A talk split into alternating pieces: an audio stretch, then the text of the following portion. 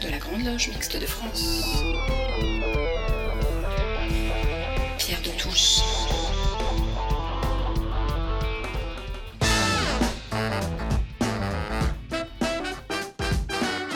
Les débats de Pierre de Touche.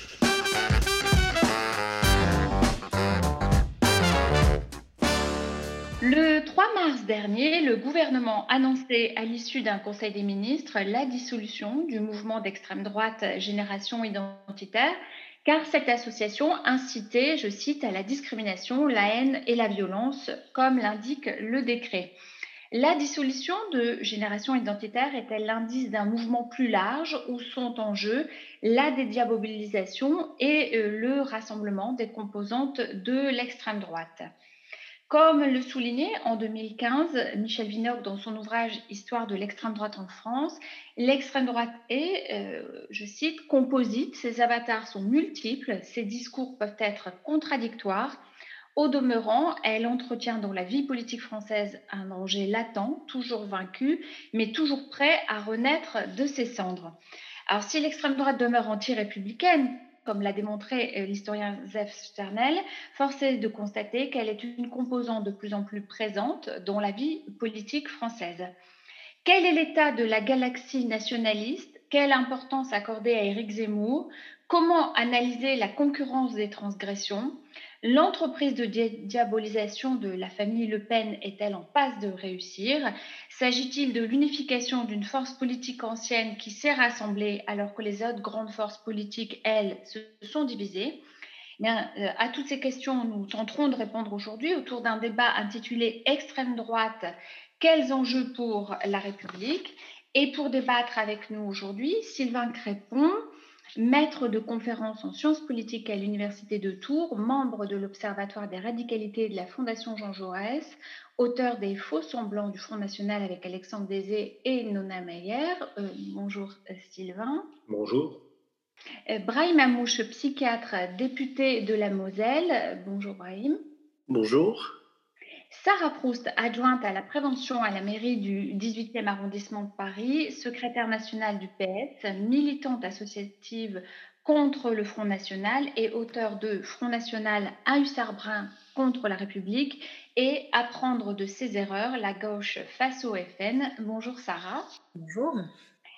Alors, une première question à, Sylvain Crépon pour planter le débat. On parle de nébuleuse comment euh, se tisse la toile d'araignée Comment est-ce qu'elle infiltre aussi euh, les autres partis euh, démocratiques? Il y a plusieurs questions dans cette première question. Alors, je, crois que le, Rassemblement national et auparavant le Front national infiltre les autres partis politiques d'abord par les idées. C'est d'abord une infiltration idéologique.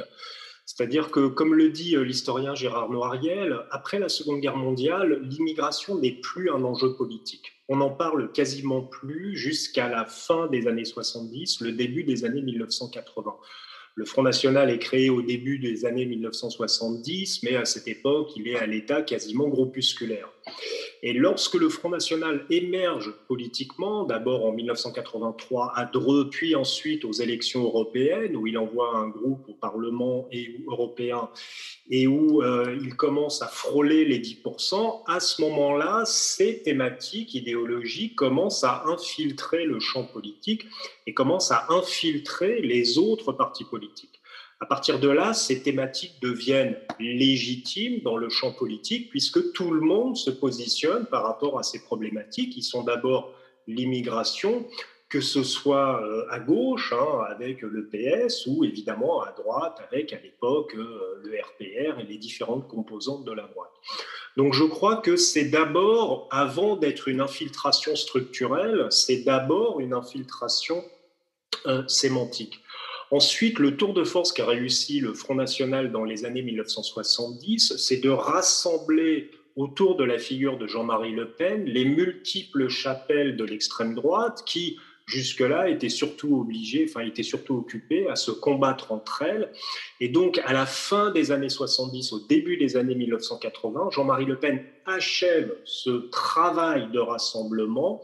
Et donc, il y a euh, quelque chose qui n'est. Alors, il y a toujours une nébuleuse, mais il y a quand même quelque chose, une structure militante assez solide, assez importante, qui va lui permettre, qui va lui servir de point d'appui pour entrer véritablement dans le, champ politique et avoir une visibilité assez durable dans le champ politique.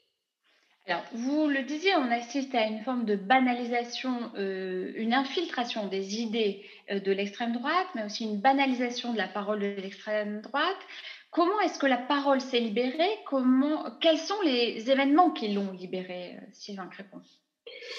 Alors, les événements qui l'ont libérée, il y a un premier événement, je pense, c'est l'arrivée de la gauche au pouvoir en 1981 avec l'élection de François Mitterrand. Euh, à ce moment-là, la droite de gouvernement est déstabilisée, euh, elle tarde à se, recomposer, à se restructurer, évidemment avec des querelles au sein de la droite. Et à ce moment-là, le Front National tire son épingle du jeu puisqu'il attire un électorat de droite, un électorat conservateur qui est déboussolé par l'arrivée de la gauche au pouvoir. Donc il y a un discours qui est un discours nationaliste, anti-immigration, et puis aussi, il ne faut pas l'oublier, un discours anticommuniste, qui fait que le Front National, à cette époque, à l'oreille de, de, la droite conservatrice euh, qui se, qui se distingue dans le champ politique par euh, des idées fondamentalement anticommunistes. Donc c'est dans ce contexte que, euh, que le Front National va émerger. Ensuite, il y a aussi le fait qu'en arrivant au pouvoir, François Mitterrand décide de faciliter la régularisation de personnes qui sont en situation irrégulière. Et euh, le Front National va euh, sauter sur l'occasion, si j'ose dire, et faire de euh, sa problématique identitaire finalement l'alpha et l'oméga de, son axe idéologique. Et ça, c'est quelque chose qui va véritablement lui permettre de se distinguer dans le champ politique. Et à partir de 84-85, on voit la problématique identitaire, c'est-à-dire la problématique de l'immigration, devenir essentiel dans les débats politiques. Et c'est le Front National qui a réussi à lancer ce débat.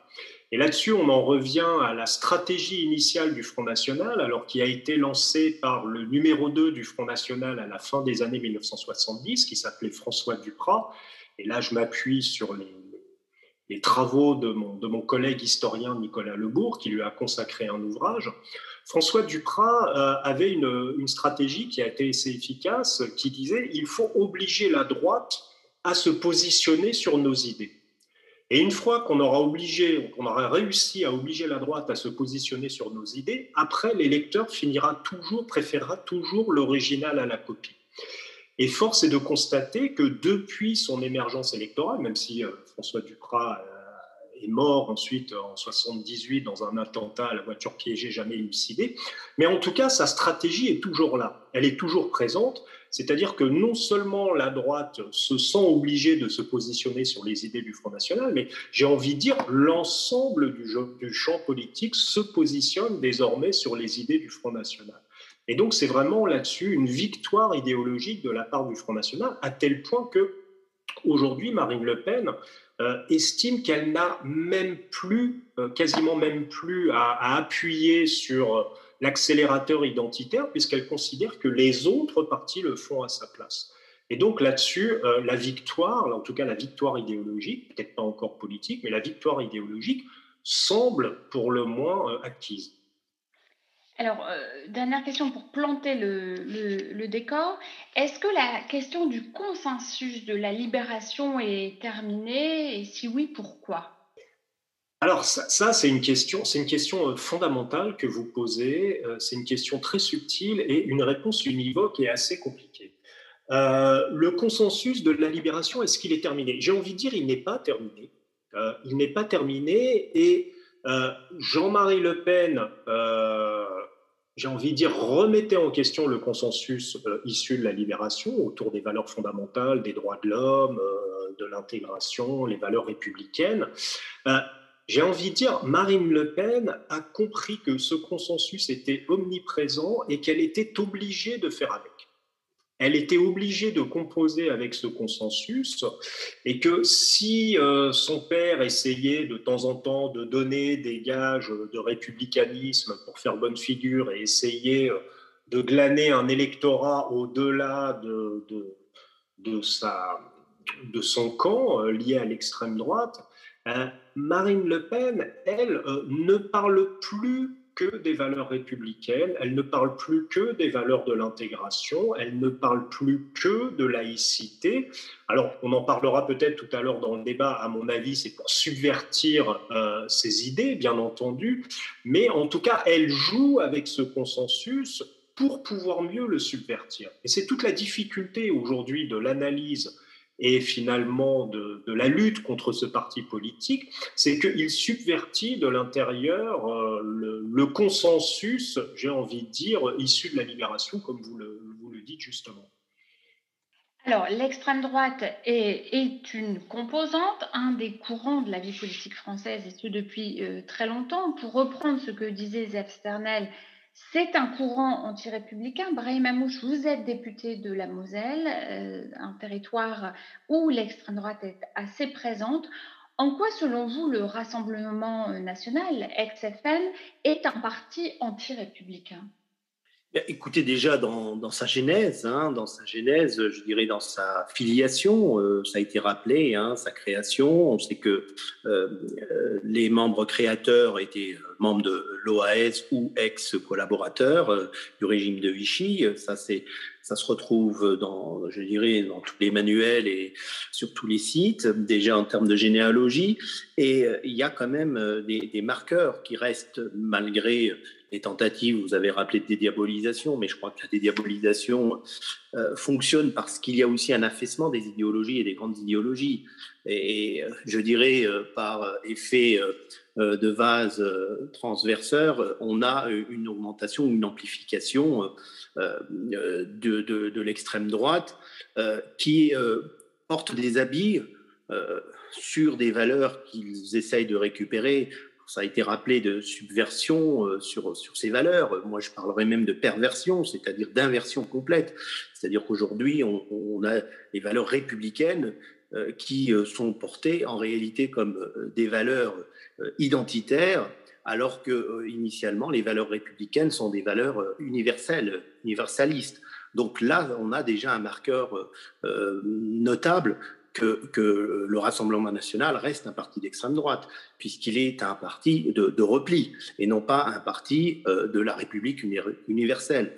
Donc là, on est, on est, on est, on est véritablement euh, dans un marqueur, à mon sens, euh, qui est notable. Et puis, les thématiques régulières, l'immigration, ça a été cité, la sécurité, euh, la question euh, du, parti qui est d'ailleurs aujourd'hui le plus parti système et qui se présente comme un parti anti-système, alors qu'en réalité, euh, c'est un parti qui joue dans le système et qui profite du système, particulièrement lors des élections européennes. On sait que c'est un parti qui fait des gros scores aux élections européennes et en même temps qui va dénoncer la construction européenne, mais qui profite malgré tout de cette construction européenne. Euh, il profite également, bon, aujourd'hui nous sommes en réflexion sur le système électoral. Euh, est-ce qu'il faut mettre une dose de proportionnelle? Est-ce qu'il faut mettre une proportionnelle intégrale euh, pour pouvoir avoir des débats? Pour avoir débattu sur un certain nombre de plateaux télévisés avec des, représentants de ce parti, ils ne sont pas dans le débat, ils sont dans les, les, insultes souvent, euh, mais ils ne sont pas dans les débats de fond. Ils n'analysent pas les choses. Ils sont plutôt euh, dans les passions dites tristes, c'est-à-dire euh, des, des, réflexes plutôt archaïques, voire régressifs, appelant à la haine pour, beaucoup. vous avez parlé de génération identitaire, mais je suis élu d'une circonscription où il y a tous les ans une fête du cochon.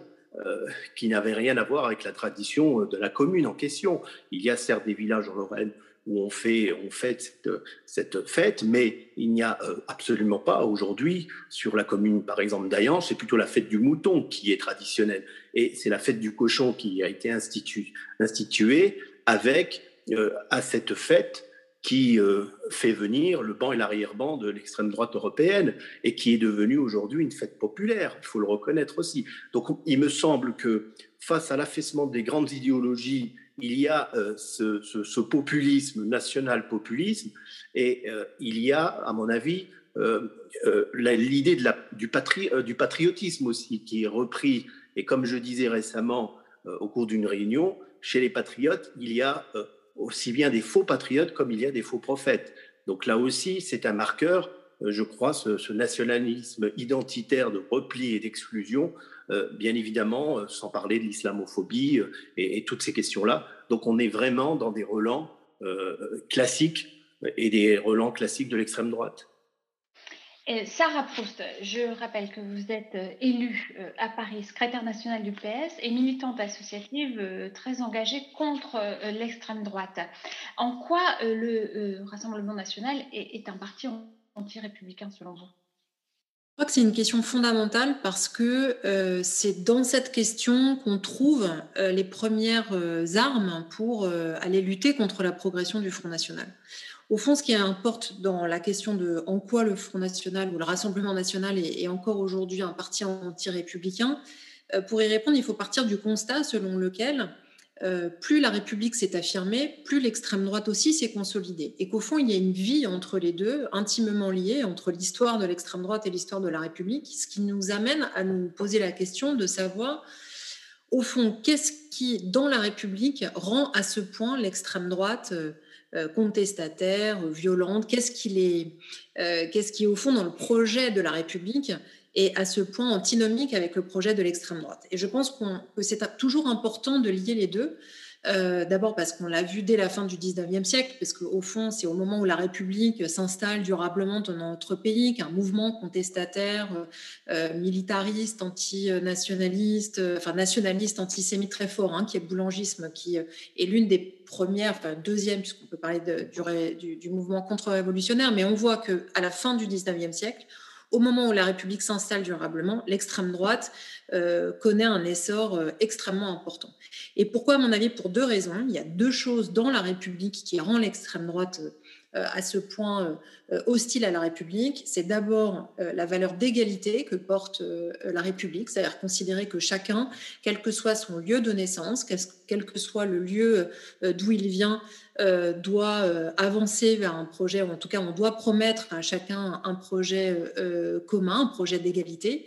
Et le second pan, c'est une vision organiciste de la société. C'est-à-dire fondamentalement, la République, justement, promeut une vision anti-organiciste, prend une, une, vision de culture commune, quand l'extrême droite quelles que soient ses ramifications, quelles que soient ses responsables politiques, continuent à avoir une vision organiciste. Alors comment on peut aujourd'hui le décrire Aujourd'hui, peut-être deux exemples pour essayer de donner quelques outils de compréhension sur l'extrême droite euh, actuelle. Il me semble, il faudrait voir d'ailleurs si cette proposition sera encore dans le projet de 2022, mais c'était le cas jusqu'à présent, quand euh, le Rassemblement national et le Front national euh, considèrent qu'il doit y avoir une priorité nationale dans l'accès à, un certain nombre de droits, donc je pense notamment à la question du logement, euh, donc faire primer un critère de nationalité sur un critère de territorialité, on est là vraiment dans un, un projet anti-républicain, puisque une décision du Conseil constitutionnel de 1993 tend, on n'y est pas encore, hein, mais on tend vers l'égalité de tous euh, à un certain nombre euh, de droits acquis. Donc c'est déjà le cas sur, euh, un argument à mon avis assez fort sur la question de la priorité nationale contre la priorité territoriale. On verra si c'est encore le cas. Et dans un certain nombre de collectivités, on a supprimé ou tenté de supprimer la cantine pour les enfants de chômeurs, par exemple. Donc là encore, une rupture d'égalité très forte face aux services publics, ou en tout cas à ce qu'il doit euh, en termes d'égalité de ses usagers ou enfants d'usagers. Donc on est aussi là dans un projet qui euh, rompt à la fois sur la question de l'égalité et sur la promesse républicaine. Donc c'est en ça, à mon sens, qu'on est là face à un mouvement, un parti qui reste un parti anti-républicain. Alors, venons maintenant à la question de, la dédiabolisation. Sylvain Crépon, tout le monde s'étonne du miracle de la dédiabolisation. Le rôle des Le Pen n'a-t-il pas été de réinsérer l'extrême droite comme courant permanent de la vie politique française, et ce, notamment après euh, les trois échecs de l'affaire Dreyfus, de la libération et de l'Algérie euh, française, qui sont des euh, moments fondateurs de la République?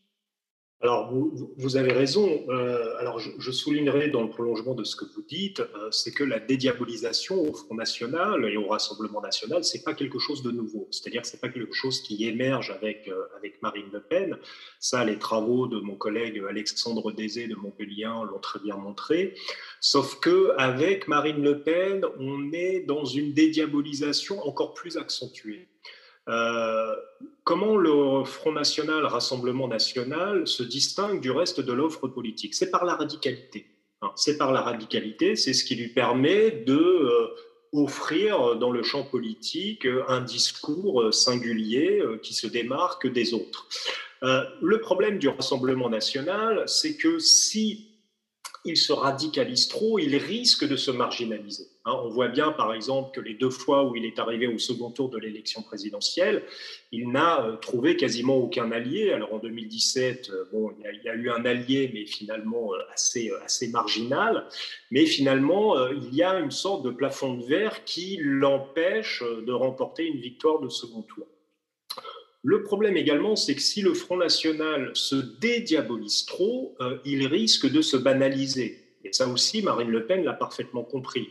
Et c'est ce qu'avait illustré Jean-Marie Le Pen lorsqu'il disait un Front National gentil, ça n'intéresse personne, hein, lorsque sa, fille avait pris sa, succession. Et donc, euh, finalement, le, Rassemblement national, et avant lui le Front National, est toujours sur une forme de, ligne de crête. Hein, à savoir euh, essayer d'avancer de façon assez subtile en donnant des gages de dédiabolisation de façon à pouvoir euh, atteindre un électorat qui lui fait encore défaut, essayer de briser ce plafond de verre, mais en même temps, euh, il sait bien qu'il ne peut pas non plus aller trop loin dans sa perspective sous peine de, venir, de devenir, par exemple, un parti conservateur bis tel que peut l'incarner les républicains. Donc, c'est euh, véritablement à ce niveau-là que le, Front National et le Rassemblement National avancent de façon, assez subtile. Et donc, euh, de ce point de vue-là, la dédiabolisation, et ça, il faut reconnaître que c'est le travail de, Marine Le Pen qui, a été euh, assez efficace, on va dire, c'est de réussir à présenter son parti sous un jour républicain en préemptant pour les subvertir les valeurs républicaines, à commencer par la laïcité, par exemple, euh, qu'elle fait un outil uniquement de lutte contre l'islam hein, et non pas contre euh, l'ensemble des forces conservatrices religieuses. Donc là, on commence un petit peu à décrypter la nature, en quelque sorte, de cette dédiabolisation et qui euh, permet de montrer que le Front National, Rassemblement National, n'a toujours pas rompu avec euh, sa logique euh, nationaliste qui le caractérise. Alors, venons maintenant à la question de l'oubli de la classe populaire et de la France périphérique. Euh, les partis de gauche en particulier ont oublié la classe populaire. Ce n'était pas leur euh, préoccupation. Terra Nova, qui était un think de gauche, a même écrit de ne plus s'intéresser à la classe ouvrière. Et on se souvient que Pierre Mauroy, en, 2002, avait dit le mot ouvrier n'est pas un gros mot. Brahim Amouche, ce que la classe ouvrière a pu représenter sociologiquement n'existe plus. Mais un nombre de plus en plus euh, important de personnes qui ont l'impression qu'il n'y a plus d'avenir pour eux euh, adhèrent aux idées du Front National. Comment, ou du Rassemblement National, comment l'expliquer?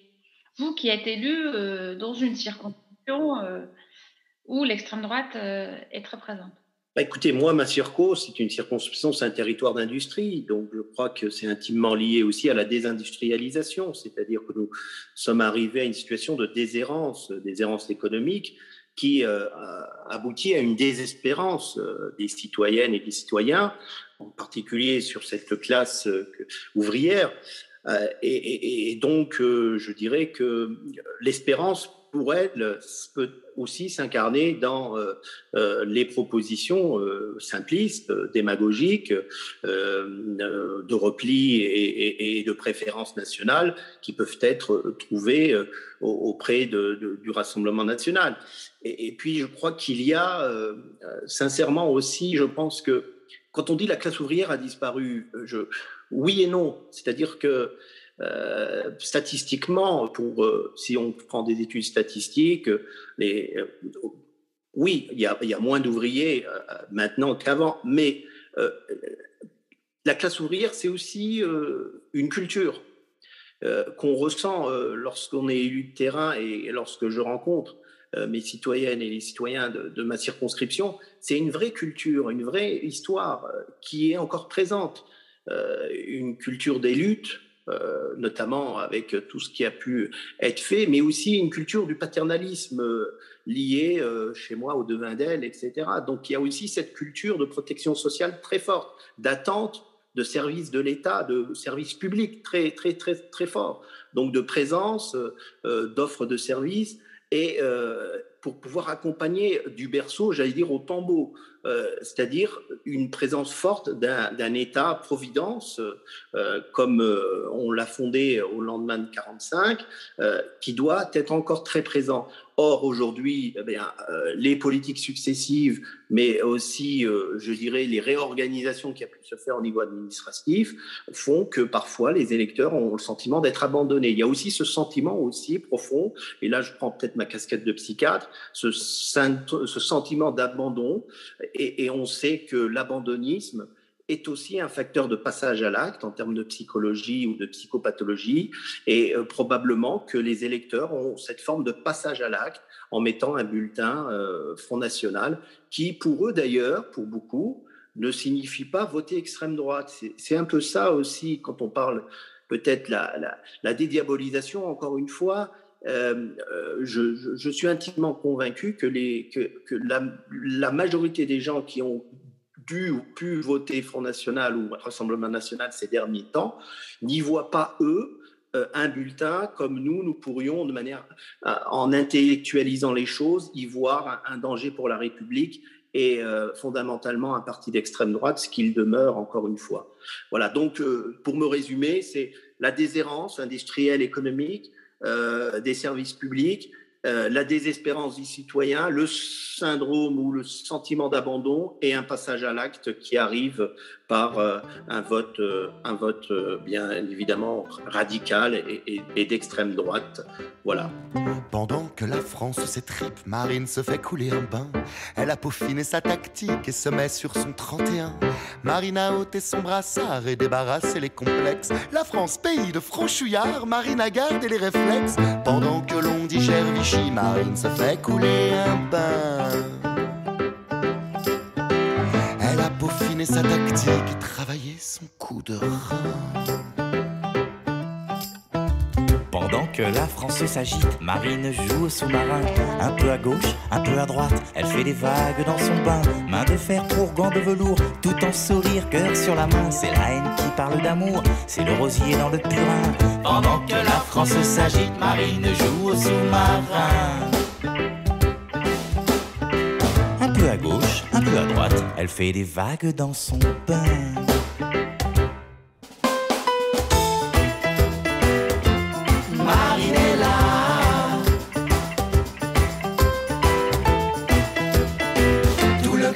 De son papa. Pendant que les gratte-papiers s'excitent, Marine joue de la mousse dans son bain. L'étoile jaune, c'est du passé, et Marine s'en lave les mains. Marine a ôté son peignoir et va se couvrir de parfum. C'est pas Jaurès, c'est pas Véma, c'est pas Sarko, c'est pas Pétain. Pendant que les journaux s'excitent, Marine se fait couler un bain. Elle a peaufiné sa tactique, un peu maîtresse, un peu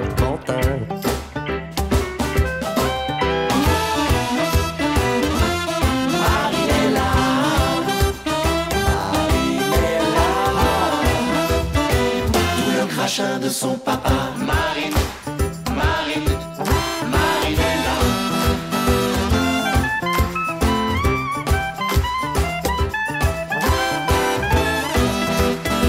Tout le crachin de son papa. Marine cette fille a l'air sympathique. C'est le portrait de son papa. C'est que le bagou, c'est génétique. Et les chiens ne font pas des chats. Que cette fille est sympathique. On lui ouvrirait bien la porte. Malgré les discours populistes sur l'étranger, sur l'Europe. Marine se fait une toilette et les chiens ne font pas des chats.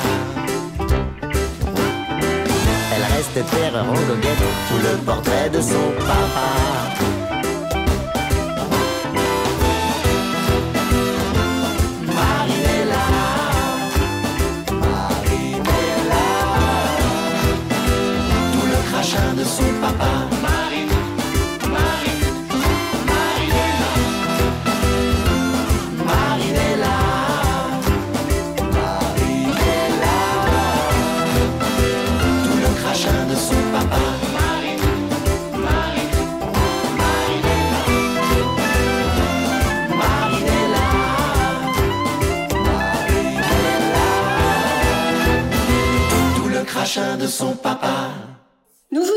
Lors de cette pause musicale Marinella du groupe Trio. Reprenons maintenant notre débat qui est consacré ce dimanche à l'extrême droite.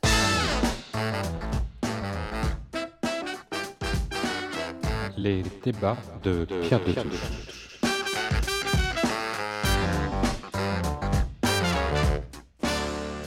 Alors, dans le, tableau que nous essayons de, brosser, euh, je voudrais évoquer le, vote euh, en milieu rural et la banalisation du vote RN en milieu euh, rural. Existe-t-il et si oui, quelle en est la raison, Sylvain Crépon? Alors effectivement, il y, a, un vote Front National en milieu rural, mais alors il ne faut pas confondre. Ce n'est pas, pas nécessairement un électorat paysan.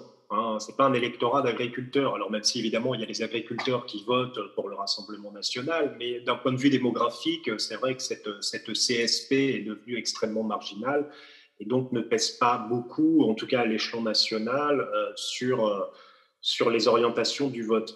Mais euh, c'est plutôt un, un, un électorat, j'ai envie de dire, de catégories populaires, d'ouvriers, d'employés, de précaires finalement, qui vivent dans ces zones périurbaines pauvres et qui ont véritablement le sentiment d'être abandonnés. Euh, d'être abandonnés euh, des services publics, des pouvoirs publics et même des discours politiques, euh, avec un sentiment finalement de, concurrence, avec par exemple le sentiment que on met tout l'argent pour les banlieues et qu'on n'en met rien pour eux. Alors je ne dis pas que c'est vrai, que c'est une réalité c'est beaucoup plus euh, compliqué dans la réalité. Mais en tout cas, il y a dans beaucoup de zones qui votent, euh, dans beaucoup de ces zones qui votent pour le Front National, il y a ce, pour le Rassemblement National, il y a ce, sentiment, effectivement, et d'ailleurs Marine Le Pen, lors de la dernière campagne présidentielle, l'avait parfaitement compris, hein, lorsqu'elle parlait de la France des oubliés, hein, ça, renvoyait véritablement à cette, à cette France des précaires qui ne qui n'est pas représenté dans les partis politiques. Hein. On parlait tout à l'heure de la désindustrialisation, mais il ne faut pas oublier non plus qu'il y, a eu l'effondrement du Parti communiste qui permettait de drainer une part non négligeable de la classe ouvrière. Alors, sans, commettre non plus euh, cette erreur, c'est-à-dire que euh, c'est pas nécessairement un électorat de gauche qui est allé vers euh, le vote du Front National, puis le vote du Rassemblement National. Alors il y en a bien sûr, mais c'est euh, marginal. Euh, c'est davantage un électorat ouvrier de droite. On oublie souvent qu'il y a un nombre non négligeable, une partie, une proportion non négligeable du monde ouvrier qui a toujours voté à droite euh, sur, euh, depuis euh, les années 1920-1930, ça se compte à peu près, je dis ça une fourchette, mais à peu près un tiers de cet électorat. Et c'est cet électorat ouvrier de droite qui s'est mis à voter de plus en plus significativement pour le Front National à partir du milieu des années 1990. Et donc, les autres, euh, les autres ouvriers euh, plutôt de gauche, ou en tout cas les milieux euh, populaires ou précaires, sont, eux, sortis du vote. Et donc, tout l'enjeu, peut-être qu'on va en reparler aujourd'hui, mais pour les partis de gauche, c'est un enjeu absolument fondamental, c'est-à-dire essayer d'aller les rattraper essayer d'aller les repêcher. Alors en 2007, Nicolas Sarkozy avait réussi à aller rattraper cet électorat ouvrier de droite qui votait pour le Front National et qui il a réussi à en drainer en tout cas une partie à lui. Il l'a perdu à nouveau par la suite. Mais il y a peut-être un travail à faire au niveau de la gauche sur ces abstentionnistes. Alors pas nécessairement ceux qui votent pour le FN, pour le Rassemblement national, mais euh, une réflexion sur justement comment, comment aller chercher ces abstentionnistes. Sarah Proust, euh, existe-t-il selon vous un FN, un RN du Nord et un RN du Sud? Alors, je, crois qu'on peut répondre oui à cette question et non, et je pencherai plutôt sur non, in fine. Alors, oui, on peut répondre, on pourrait répondre qu'il y a un FN du Nord, un FN du Sud. Euh, au regard du fait que les enquêtes, euh, de manière régulière, montrent que les électeurs euh, du Nord votent plutôt sur des questions liées aux questions sociales, sur les questions de déclassement, et on le voit essentiellement dans le nord et un peu à l'est aussi. Et on pourrait, on pourrait dire, en tout cas certaines enquêtes le montrent, que dans le sud, ce sont plutôt les questions d'identité et les questions fiscales qui sont, qui sont le ressort du vote en faveur d'abord du Front National, puis du Rassemblement National pourquoi je pense qu'il faut un peu tempérer euh, cette, euh, cette vision qui reste une vision sociologique réelle, mais qui, à mon avis, n'est pas une bonne lecture politique.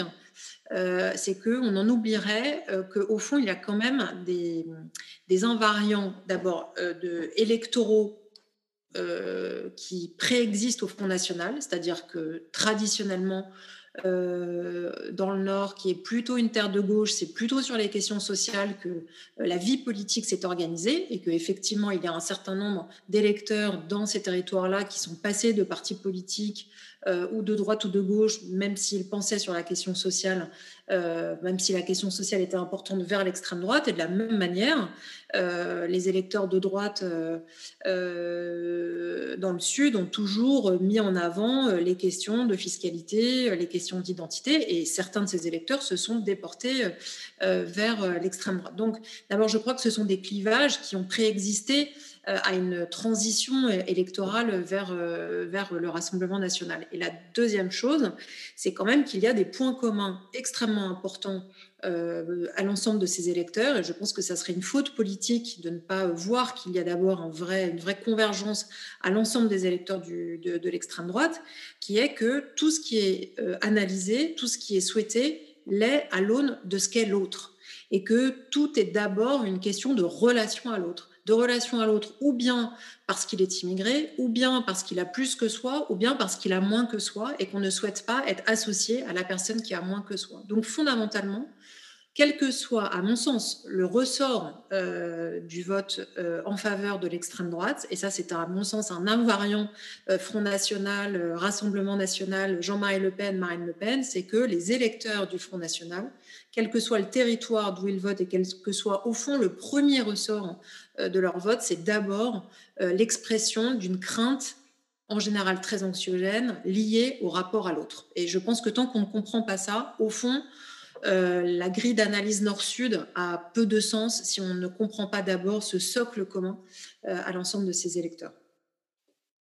Alors, Brahim Amouche, vous êtes élu euh, dans une circonscription dans laquelle il y a la commune d'Ayange, qui est dirigée depuis sept ans maintenant par l'extrême droite. Nous avons aussi l'expérience d'Hénin-Beaumont, par exemple, et de quelques autres communes. Quels sont les traits particuliers d'une municipalité d'extrême droite? D'une municipalité dirigée par l'extrême droite bah, Écoutez, il y a, déjà, euh, je dirais, la, gestion au quotidien. Hein. Euh, si je prends l'exemple d'Ayange, effectivement, le, le, maire a été réélu euh, en 2020, il avait été élu sur une quadrangulaire en 2014. Et là, il a été élu, je dirais, au vu du contexte sanitaire, comme, comme beaucoup de, de maires, dès le premier tour mais avec une, euh, je dirais, une augmentation euh, euh, du, nombre de voix.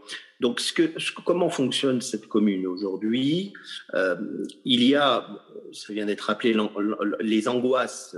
Ils surfent systématiquement sur les angoisses, donc des vidéosurveillance systématiques, des je dirais, l'utilisation, notamment là, dans la crise sanitaire, de la peur des parents, par exemple, de, remettre les enfants à l'école. Donc, systématiquement, euh, il va utiliser euh, ces angoisses-là. Euh, la peur des personnes âgées. Donc, là aussi, il surfe sur ces angoisses. L'accompagnement sur le quotidien. la mise en place de navettes pour être au plus près de la population, voire même l'utilisation de biens publics pour euh, apporter ou euh, des réparations ou des services au quotidien. voilà, donc il y a quand même, je dirais, une, une véritable, je dirais, proximité, il faut le reconnaître, au quotidien, que peut-être les anciennes équipes se sont un petit peu distanciées, mais il faut reconnaître que là-dessus, ils surfent beaucoup sur cette proximité, beaucoup de démagogie, beaucoup d'utilisation des, peurs, qu'elles soient nationales ou, locales, un grand absentéisme dans les institutions autres sur lesquelles ils sont élus, puisque le maire de la commune est, est conseiller régional mais euh, il est dans les, euh, il y a dans le top 10, je dirais, euh, des grands absents du conseil régional. Donc sur 10 conseillers régionaux, il n'y en a pas moins de 6 élus Front National, mais qui sont très peu présents. Donc un entrisme dans les institutions, mais peu, je dirais, de valeur ajoutée dans ces institutions. Et en même temps, une présence auprès euh, des, conseils municipaux. Et puis je pense qu'aussi, ils sont, euh, ils sont, je pense, maintenant bien formés parce que on voit comment l'évolution des personnes par rapport à 2014, on voit bien que derrière, il y a du coaching, il y a de la formation, il y a un appareil politique qui, qui, les, qui les forme, qui les drive, qui leur écrit leur discours. L'anticommunisme reste prégnant dans les discours systématiquement aux commémorations, euh, il est rappelé euh, et il est même mis euh, au même niveau euh, les morts euh, de Staline et les morts d'Hitler. Donc il y a quand même, il demeure euh, systématiquement de ce côté-là des référentiels et des marqueurs anti, anti-marxistes et anticommunistes. bon, et l'utilisation des anciens combattants, des mémoires. Et puis une caractéristique qui me semble fondamentale, c'est l'entrisme également dans les, dans les mouvements associatifs systématiquement, systématiquement, euh, dans les bureaux et dans les membres des, associations, il y a des proches, voire des encartés euh, d'extrême droite qui y sont, et bien évidemment l'utilisation euh, de subventions pour les associations euh, qui iraient dans le même sens. Et nous avons à Ayange une association qui, euh, qui a été mise en demeure à plusieurs reprises et une chasse à cette association, qui est le Secours populaire français, parce que elle, elle, se permettait, ce qui est, je dirais, l'objet même de l'association, de venir en aide humanitaire et caritative, notamment à, à, tous les, à tous les nécessiteux, y compris les demandeurs d'asile et, ça ne l'a pas plu, absolument pas plu, et là aussi c'est un marqueur, euh, à, la municipalité, et donc le maire leur a coupé euh, et le chauffage et l'électricité en plein hiver. Donc il a fallu passer par euh, une procédure en référé, justice, et de justice d'appel en appel, puisque systématiquement, la commune s'est pourvue en, en appel pour bloquer cette association bien évidemment, euh, qui ne partageaient pas euh, points de vue. Donc un grand entrisme dans les mouvements associatifs. Et comme nous, maintenant, au niveau des élus nationaux, nous n'avons plus de, je dirais, de subventions, euh, de, réserves parlementaires, eh bien, nous ne jouons pas forcément à égalité. Et, et, bien évidemment, dans les discours de ce maire, il rappelle régulièrement, à tort d'ailleurs, que les subventions de l'État euh, ont diminué et ça revient à ce que je disais tout à l'heure, euh, l'abandon, le sentiment, il joue beaucoup sur ce, sentiment d'abandon euh, de, de l'État, ce qui n'est pas une, réalité lorsqu'on constate le taux de pauvreté. ayant été en charge de cette mission, je, vois bien que la redistribution, si nous ne faisions pas de redistribution et si notre système ne redistribuait pas, nous ne serions pas à 14% de pauvreté, nous en serions à 25%. Donc on, voit bien que notre système, malgré tout, redistribue beaucoup, et heureusement, et que nous faisons beaucoup. Maintenant, euh, l'extrême droite joue sur ses peurs et sur ses angoisses et sur ce sentiment d'abandon. Et dernier petit exemple précis, la dernière fête de Saint-Nicolas, euh, qui en général Saint-Nicolas distribue des, bonbons, hein, comme nous le savons tous, aux enfants, eh bien euh, non seulement il a, il a fait distribuer des bonbons, mais également des, petites saucisses de knacky euh, dans une idée totalement pervertie, bien évidemment dans la, même mouvance que la fête du cochon. Voilà. Donc il y a, vous avez là des, à la fois des exemples et à la fois, je pense, des marqueurs de ce que comment peut, en tous cas, comment est gérée aujourd'hui cette commune et je, je, je, je n'aborderai même pas, je dirais, euh, certaines, euh, comment dire, euh, légèretés qui peut être prise vis-à-vis des règles de l'urbanisme. Et, voilà. je peux vous citer également le dernier, un, exemple. Il y, a, il, y a, il y, a, des marchés, il y a deux fois par semaine les marchés, lorsqu'ils sont arrivés euh, à la commune, eh, eh bien, les, commerçants euh, musulmans, euh, turcs ou arabes, été mis systématiquement, je dirais, au, bord du marché pour systématiquement les ennuyer. Bon, maintenant, ça s'est un petit peu calmé, mais bon, voilà, il y a, systématiquement des petits gestes au quotidien qui font que euh, eh bien, on va aller euh, ennuyer, on va les taper, on va les embêter. Moi-même ayant été d'ailleurs, en tant que député, euh, agressé sur les réseaux en 2017, à peine élu, on avait dit que j'étais parti faire le djihad en, Syrie. Voilà, on rappelle systématiquement mes origines algériennes. Bien évidemment, il y a toute une phraséologie, je suis l'hirondelle, pour pas dire le, migrant. Euh, voilà, donc il y a également toute une phraséologie dans la fachosphère euh, qui, euh, là encore ce matin, mon, un ami me disait que j'avais été sur une liste publiée par le, un ordre noir qui regrouperait à la fois des gendarmes et des hauts fonctionnaires, étant franco-algérien et systématiquement 40 40 euh, députés d'origine franco-maghrébine, mais euh, moi je connais des, députés qui sont franco-cubains, franco-argentins, franco-britanniques, franco-luxembourgeois, mais là ça ne posait aucun problème. Par contre, tout ce qui est franco-maghrébin euh, posait problème.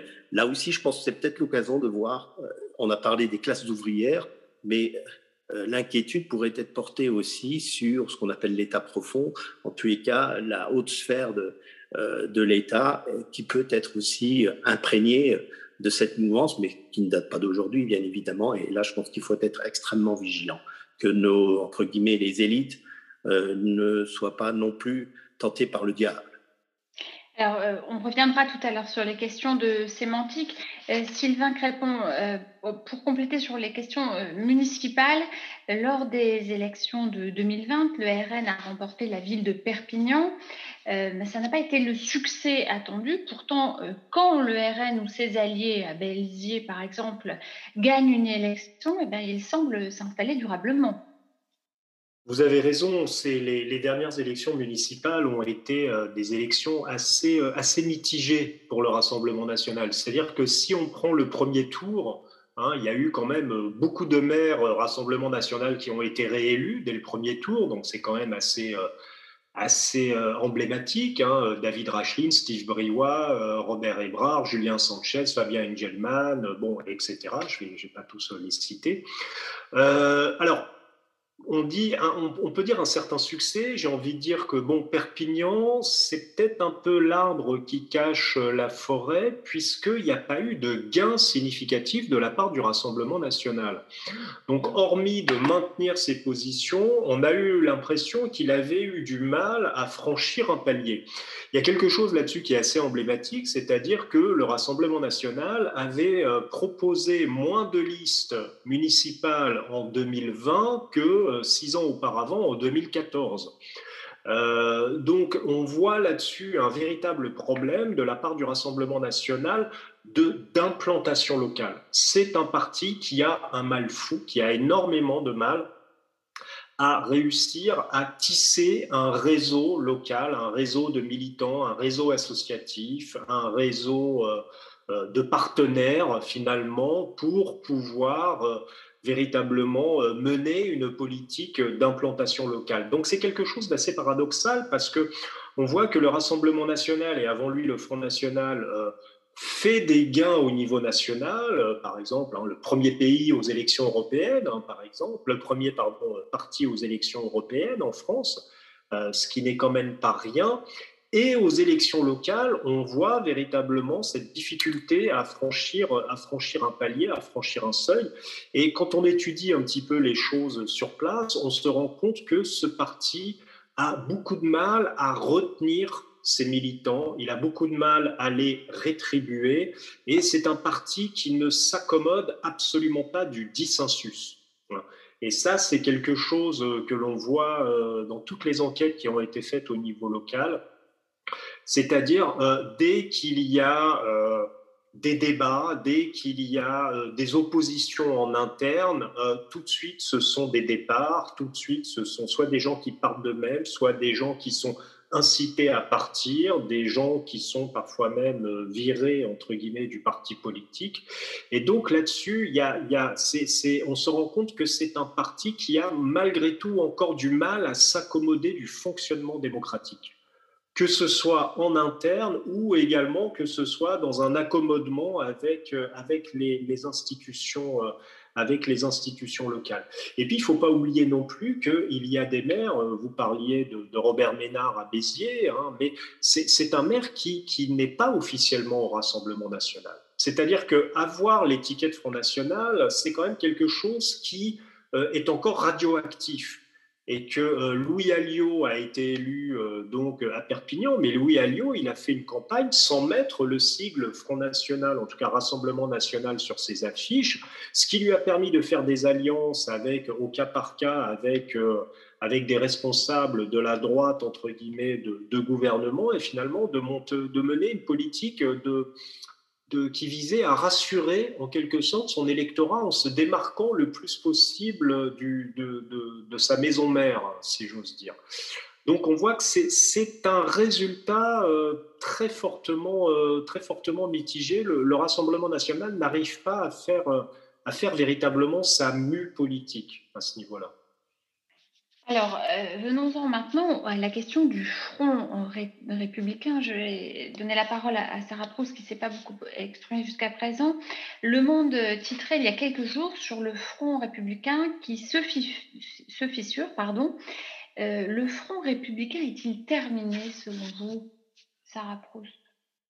Ah, c'est une question difficile, ça dépend un peu de ce qu'on entend par front républicain. Euh, au fond, le, sujet, il est ou bien euh, on n'a plus d'élus dans une collectivité, ou bien on risque de faire gagner le Front National. Donc la question, elle est, enfin le Rassemblement National. Donc la question, elle est extrêmement difficile pour euh, des partis politiques et pour des élus. Moi, il me semble qu'à partir du moment où on se la pose, c'est que c'est déjà mal barré. Et que la réalité, c'est que ce sujet-là a été essentiellement un sujet électoral, quand je pense que c'est d'abord un sujet politique et qu'on pose la question du Front républicain le soir d'un premier tour, en oubliant de penser à la question que soulève euh, le sujet du Front républicain des mois auparavant. Quels sont les sujets que ça pose? C'est d'abord bien faire la différence entre la droite et l'extrême droite. Moi, j'ai toujours fait partie de celles et ceux qui n'ont jamais confondu la droite et l'extrême droite, mais souvent en disant que l'un se nourrit de l'autre, que l'autre se nourrit de l'un. On met la confusion chez les électeurs et je pense que tant qu'on dérepère des électeurs, quand on met de la confusion, après, on rend le vote totalement illisible. Donc, je pense qu'il faut bien rappeler que la droite et l'extrême droite ne sont pas euh, la même chose. Et c'est à la droite de faire attention. On, renvoie toujours la question du Front républicain à la gauche, mais c'est aussi une question qui doit se poser à la droite. Et jusqu'à quand il décide de ne pas laisser ce que Sylvain Crépon évoquait en introduction, l'infiltration idéologique? Intégrer un certain nombre de leurs projets. Donc, il y a d'abord euh, de ne pas mettre de confusion entre ce qu'est la droite et ce qu'est euh, l'extrême droite. Deuxièmement, je pense qu'il faut parler à son camp, et moi j'ai vu trop de partis euh, de gauche vouloir absolument rallier les électeurs du Front National à eux, sauf que ce qui compte, c'est d'abord de rassembler son camp, de parler à son camp, d'unir, en ce qui me concerne, la gauche, c'est quand même le meilleur moyen d'éviter le Front républicain, euh, et d'aller parler aux abstentionnistes. Parce que fondamentalement, une élection se fait euh, aussi en essayant de montrer l'intérêt euh, d'aller voter. Quel est l'intérêt d'une élection? Quelle est la question qu'on vous pose? Quelle est la question qu'on ne, vous pose pas? Parce qu'au fond, on cherche souvent à répondre à mille questions au moment d'un scrutin et je pense que l'œuvre pédagogique des élus, des candidats, c'est toujours de rappeler quelle est la question qu'on pose le jour d'une élection.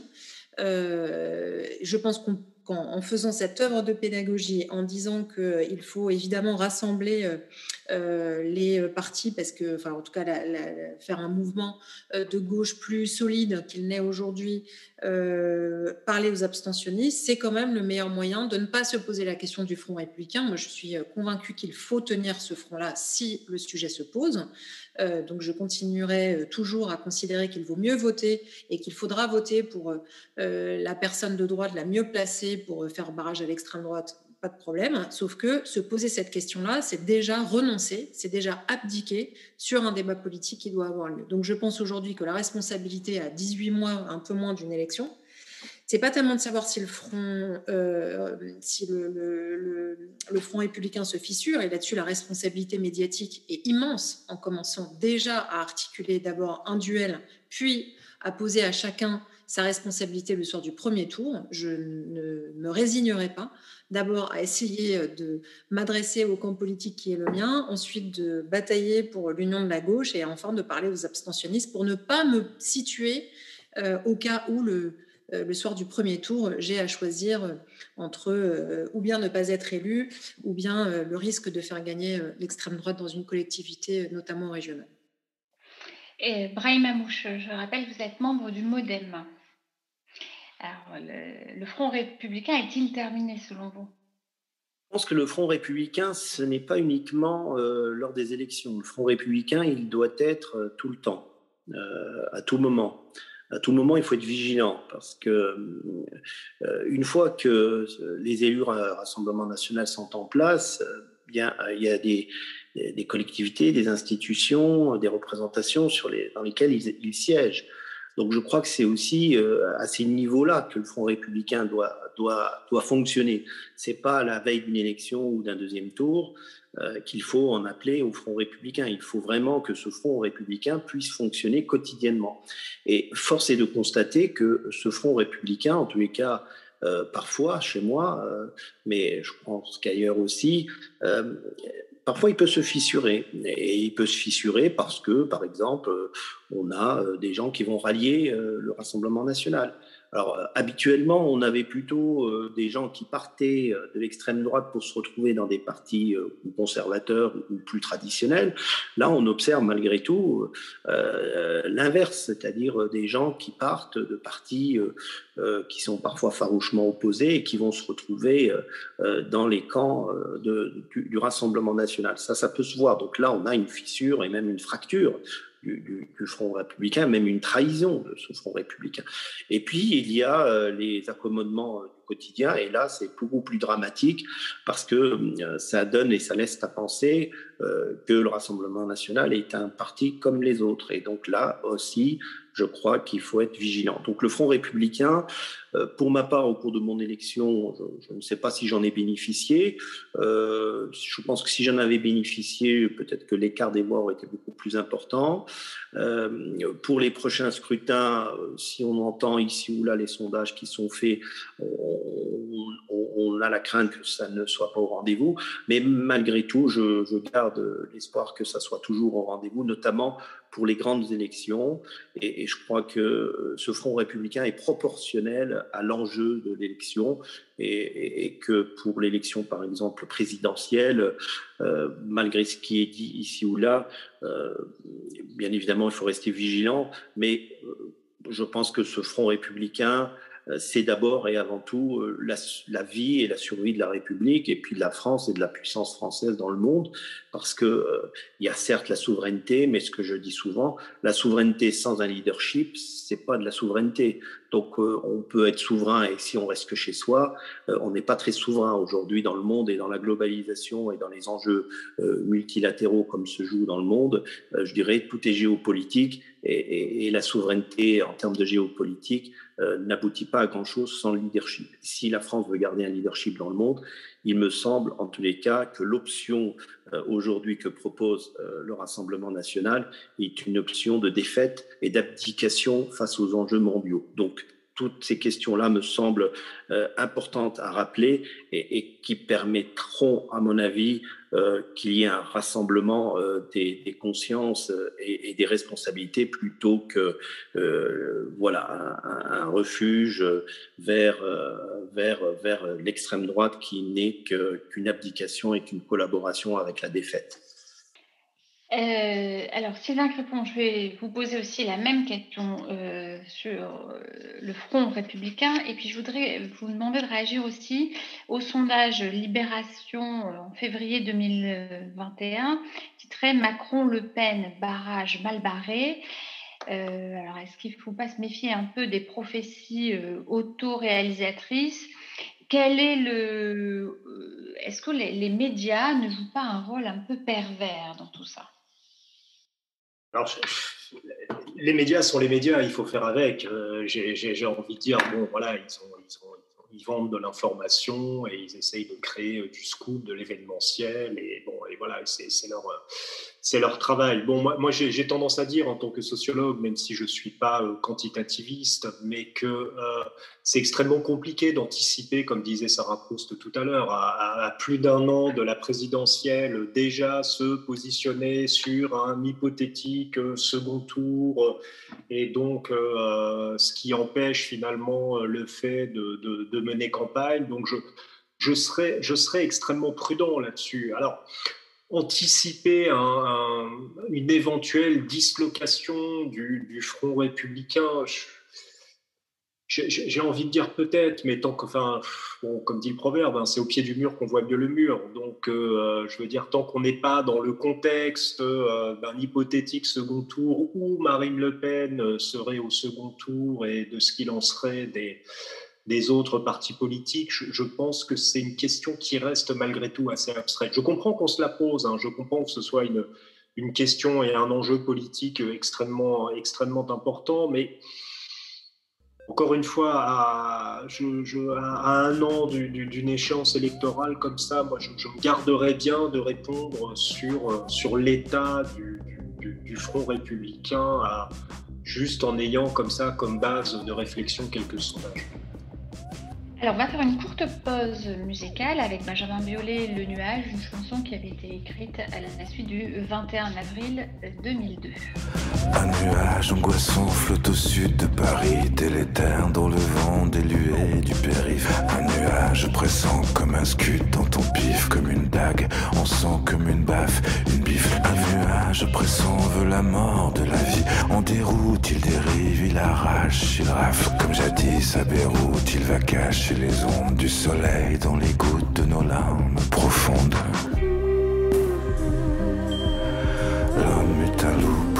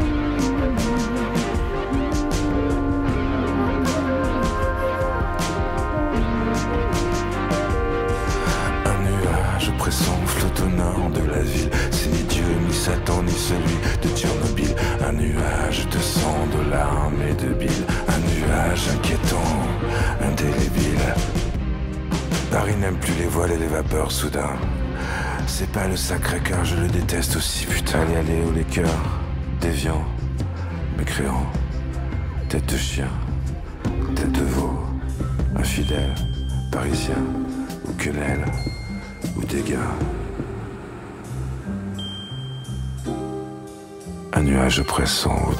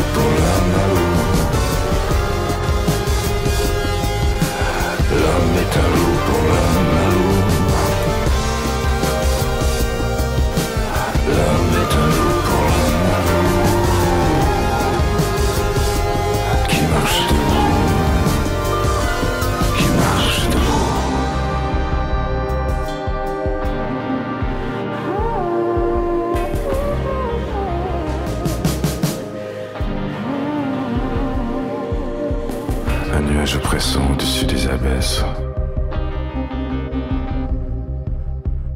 Toujours sur le ruban, en maison, au business. Paris même en tombant ne serra pas les fesses. Un nuage pressant au-dessus de nous.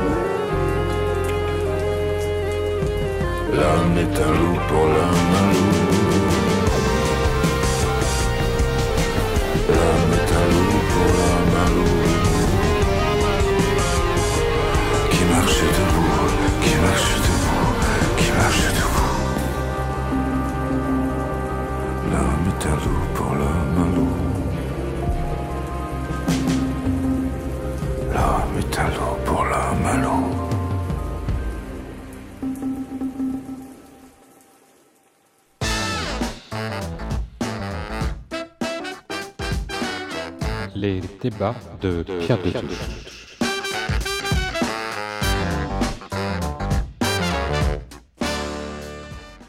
Euh, extrême droite, quels enjeux pour la République Pour débattre avec nous aujourd'hui, Sylvain Crépon, maître de conférence en sciences politiques à l'Université de Tours, membre de l'Observatoire des radicalités de la Fondation Jean Jaurès, auteur des Fonds semblants du Front National avec Alexandre Désé et Nona Mayer, Brahim Amouche, psychiatre, député modem de la Moselle, et Sarah Proust, adjointe à la prévention à la mairie du 18e arrondissement de Paris, secrétaire nationale du PS, militante associative contre euh, le Front National et auteur de Front National, un hussard brun contre la République et apprendre de ses erreurs la gauche face au FN. Alors, je voudrais qu'on aborde, euh, Brahim Amouche, maintenant la question de la laïcité. On l'avait euh, esquissé tout à l'heure, euh, vous l'aviez esquissé tous les trois. la laïcité défendue par le Rassemblement national n'a rien d'universaliste et de progressiste. Absolument, absolument. la laïcité, c'est une façon d'appeler le peuple. Il y a trois façons de le nommer, le peuple il y a le populos, le laïos euh, et l'ethnos. Aujourd'hui, la laïcité, euh, comme défendue par le Rassemblement national, c'est une laïcité ethnicisante. Euh, je dirais pas euh, d'une population euh, voilà, aux caractéristiques euh, très, très traditionnalistes. Non, c'est une laïcité qui, ne, qui n'est pas une laïcité ouverte comme les pères fondateurs, Aristide Briand l'a voulu.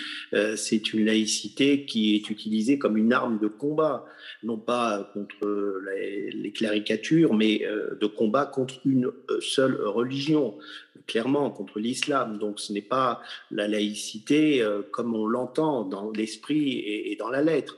Nous avons proposé récemment euh, une loi pour conforter les principes républicains, euh, eh bien, les députés Rassemblement national ne l'ont pas voté. Donc, je, crois qu'ils sont là encore, euh, comme ils sont faux prophètes, ils sont euh, faux euh, défenseurs de la laïcité. Simplement, ils font feu de tout bois et, ils utilisent la laïcité pour ce qu'elle n'est pas. La laïcité, pour ma part, c'est d'abord une concorde civile, c'est-à-dire c'est un apaisement des tensions qu'il a pu y avoir de par le passé entre le, religieux, le séculier et, voilà et la religion. Donc c'est quelque chose qui, qui est d'abord euh, une œuvre d'apaisement, de concorde, de vivre ensemble, de faire ensemble les choses, et non pas d'exclure, euh, de mettre de côté, euh, de jeter des anathèmes ou d'utiliser cela comme une, une, arme anti-islam. C'est absolument pas dans le, ni euh, dans l'esprit ni dans la loi de la laïcité. Donc là, vraiment, c'est une perversion, encore une fois, une subversion, une perversion euh, des valeurs euh, et du principe de laïcité, puisque la laïcité est un principe républicain. Et là encore, on, est bien loin de, ce que signifie la laïcité comme étant une valeur universaliste et de, de concorde de, l'acceptation et de concorde de nos différences parce que loin de nous léser, les différences nous enrichissent, comme disait Saint-Exupéry. Et là, nous ne sommes absolument pas euh, dans cette idée euh, noble et humaniste de la laïcité. Alors, euh, Sarah revenons maintenant sur la question de la sémantique qui avait été esquissée tout à l'heure. Dans son livre Les Français d'abord, en 1984, Jean-Marie Le Pen affirmait, je cite, La sémantique n'est pas neutre. Alors ainsi, on parlait de laïcité, de, laïcité dévoyée. Euh, le mot laïcard est un mot du vocabulaire de l'extrême droite et de Maurras, et de l'action française en particulier. Alors même si le terme n'a pas été inventé par Maurras lui-même, contrairement à l'idée répandue, c'est un terme largement repris aujourd'hui dans les milieux d'extrême gauche et toujours largement utilisé par l'extrême droite catholique. Outre ce mot, quels sont les ressorts de la rhétorique et du vocabulaire de l'extrême droite? Alors, euh, il y a beaucoup d'usages euh, rhétoriques euh, de l'extrême droite, et notamment si on parle là de la, laïcité, il y a quand même un sujet de dévoiement qui est important. Mais il faut quand même apporter une petite nuance historique hein, sur la laïcité et l'extrême droite. C'est que, bon, Sylvain Crépon l'a dit tout à l'heure, mais l'une des grandes forces de l'extrême droite, c'est sa capacité à rassembler, à rallier à elle des courants qui, a priori, n'ont rien à voir à faire ensemble. Et donc, il y a toujours eu un mouvement à la fois très religieux autour de l'extrême droite, mais il y a aussi eu euh, des mouvements euh, anti-religieux au sein de l'extrême droite, et ce depuis euh, les origines. Donc c'est important de voir qu'en son sein même, depuis les origines, il y a cette ambivalence euh, sur la question de l'extrême droite, qui euh, a toujours été euh, une arme, la laïcité a toujours été une arme pour parler des autres. Hein. Encore une fois, on revient toujours au même sujet que tout ce qui est lié à l'extrême droite est lié à la question de l'altérité, de la non-altérité, mais du rapport à l'autre. Et donc, quand il s'agissait des juifs auparavant, il s'agit aujourd'hui de l'islam. Ce qu'il faut euh, bien comprendre sur la question euh, de, la laïcité, c'est qu'elle est, euh, toujours évoquée en géométrie variable hein, par l'extrême droite. et je pense que c'est, il y a deux sujets majeurs. Il y a à la fois ce qu'en fait l'extrême droite, mais il y a aussi ce que n'en fait pas la réponse des progressistes et, et des mouvements républicains de l'autre plus on accolera des épithètes à ce terme-là, plus on fera dire à la laïcité ce qu'elle n'est pas, moins on répondra à ce que l'extrême droite en fait. Et je pense que euh, revenir sur les fondamentaux de la laïcité, ce qu'elle permet, ce qu'elle ne permet pas, être très rigoureux et ne pas euh, non plus, euh, dans les opposants à l'extrême droite, non pas ne, pas non plus faire dire n'importe quoi la laïcité sur l'élargissement de ses capacités euh, et, de ses fondements, je pense que c'est important. Donc il y a un vrai dévoiement, un dévoiement univoque pour le, pour le coup. Comme élu du 18e, les prières de rue, euh, j'en ai beaucoup entendu parler quand il s'agissait des prières de rue dans cet arrondissement par des prières faites par des fidèles musulmans. En, revanche, évidemment, les prières de rue Civitas pendant les manifestations 2013 du mariage pour tous, on en avait un peu moins entendu parler par l'extrême droite. Donc ce dévoiement, il est vraiment lié, encore une fois, comme une arme pour définir l'autre, pour qualifier l'autre, pour identifier ce que je suis moi et ce que sont les autres. Et donc c'est euh, antinomique, donc c'est à la fois un dévoiement, mais c'est aussi antinomique avec l'idée même de laïcité. Et je pense que là-dessus, la réponse euh, en face est à la fois euh, régulière, hein, mais elle est un peu molle au regard du danger qui consiste aujourd'hui à laisser l'extrême droite parler le plus de laïcité. Euh, Sylvain Crépin, peut-être une, réaction sur la sémantique? Alors, sur, sur la sémantique, c'est vrai que alors, euh, l'accaparement de la sémantique républicaine et laïque au sein du Front National, ça, ça, ça, vraiment, ça se renforce avec Marine Le Pen. Ça, c'est vrai que c'est quelque chose qui est indéniable. Moi, je me souviens euh, avoir fait un entretien alors avec, un de ses jeunes soutiens en 2011, lorsqu'elle a été investie à la tête du parti à Tours en, décembre 2011, juste avant les présidentielles. Et ce, jeune militant soutient me parle de la laïcité et me dit, mais de façon complètement cash, la laïcité, c'est vrai que c'est un outil très commode pour s'opposer à l'islam.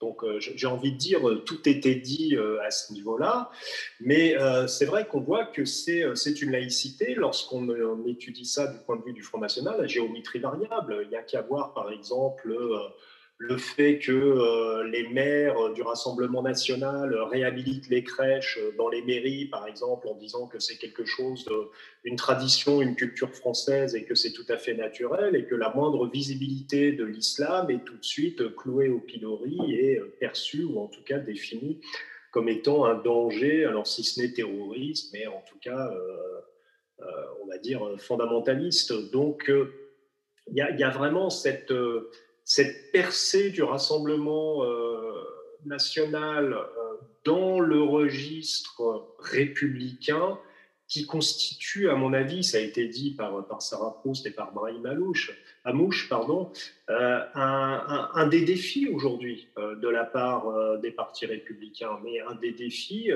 qui consiste à dire ne pas faire de la laïcité ce qu'elle n'est pas. Et à mon avis, c'est un des enjeux face auxquels on est aujourd'hui.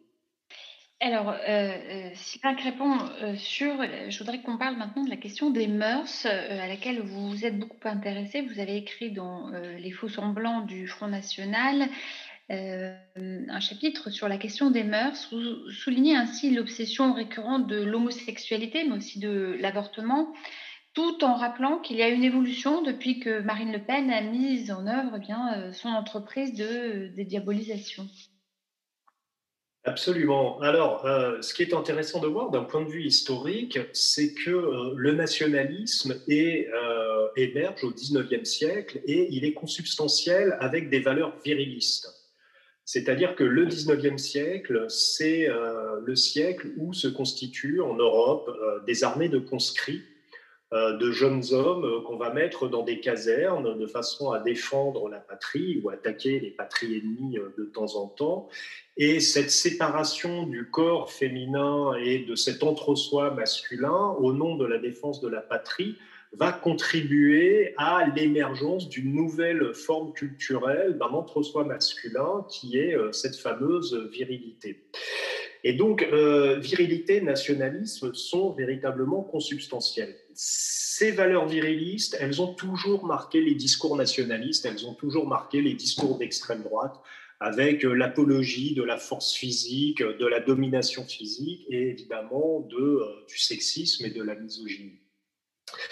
Il y a ce, cette bascule qui se fait, euh, en tout cas en Europe de l'Ouest, et ça commence d'abord aux Pays-Bas, euh, avec euh, bon, euh, des gens comme Theo Van Gogh, ensuite comme Gerd Wilders, qui vont récupérer finalement un discours sur les mœurs ou qui vont s'inspirer d'un discours sur les mœurs libérales pour défendre des valeurs xénophobes. Et ça, c'est vraiment quelque chose de, de complètement nouveau qu'on n'avait jamais entendu auparavant. Hein, euh, Gert Wilders euh, qui euh, défend ouvertement les mœurs, l'homosexualité et la, liberté de l'orientation sexuelle, et en pointant le danger de l'islam comme étant le, le, seul fondement culturel qui constituerait un danger finalement pour, pour la liberté de l'orientation sexuelle. Et ça, c'est quelque chose, Marine Le Pen s'en est très vite inspirée et on a vu euh, très rapidement qu'il y avait une possibilité de récupérer des dividendes électoraux euh, à travers ce nouveau discours. Euh, de même sur, par exemple, la défense du droit des femmes, hein, c'est exactement la même chose qui se passe. Hein. c'est également un discours qu'on voit chez Gert Wilders, et c'est un discours qui est repris chez, Marine Le Pen, avec finalement un féminisme nationalisme. Hein. on pourrait dire un national féminisme qui euh, consiste à pointer toujours l'autre hein, comme étant euh, le seul qui serait susceptible de menacer, euh, menacer le droit des femmes. Et ça, c'est quelque chose dont, on voit l'efficacité électorale, puisque pour la première fois, Marine Le Pen, à la dernière présidentielle en 2017, elle, elle, arrive à rattraper le retard qui était celui de son parti politique dans l'électorat féminin. Et donc le fait que ce soit une femme et le fait qu'elle se positionne, en tout cas d'un point de vue formel, sur ces valeurs de défense d'orientation sexuelle ou de défense des droits des femmes, alors on va en reparler tout à l'heure, mais c'est d'un point de vue formel, en tout cas, ça lui donne une certaine légitimité, dans un électorat qui jusque-là était plutôt réticent à voter pour, pour son parti et pour ses idées. Alors, euh, venons maintenant à la question de Éric Zemmour, euh, qui, euh, pour l'instant, surclasse Le Pen et, au boulevard que, lui crée CNews. Est-ce qu'en même temps, ce n'est pas une stratégie assez forte pour casser la logique Le Pen, Brahim Mamouche Écoutez, déjà pour ma part, j'ai refusé et je refuse encore systématiquement toute invitation de, de CNews. sur, j'en ai encore refusé une par rapport à la ligne éditoriale. Euh, je crois qu'il y a aussi un moment donné, il faut, être en responsabilité. Euh, voilà, si on est le porte-parole, il faut clairement le dire et, s'inscrire et, ne pas être dans l'ambiguïté.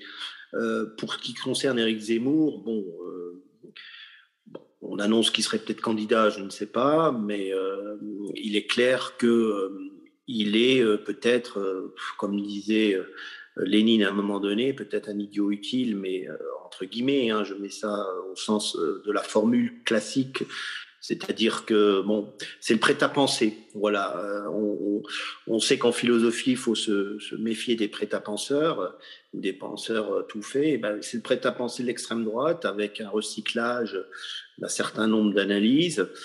Euh, ce qui est malheureux, c'est que euh, ces analyses, on les retrouve déjà au 19e siècle, sur, euh, notamment dans l'antisémitisme traditionnel, et on, y va, et on y va large, largo manu, et je crois que c'est tout ce qui est excessif, malheureusement, avec une caisse de résonance aussi forte que les médias actuels, ça, ça bon, si c'est un prêt à penser, pour ma part, ça me laisse à penser et à songer que il est urgentissime euh, de rétablir un certain nombre de, garde-fous dont cette émission est intéressante aussi dans ce sens-là, c'est-à-dire de, rappeler que ben, le combat continue euh, et, continue sous toutes ses formes. Voilà.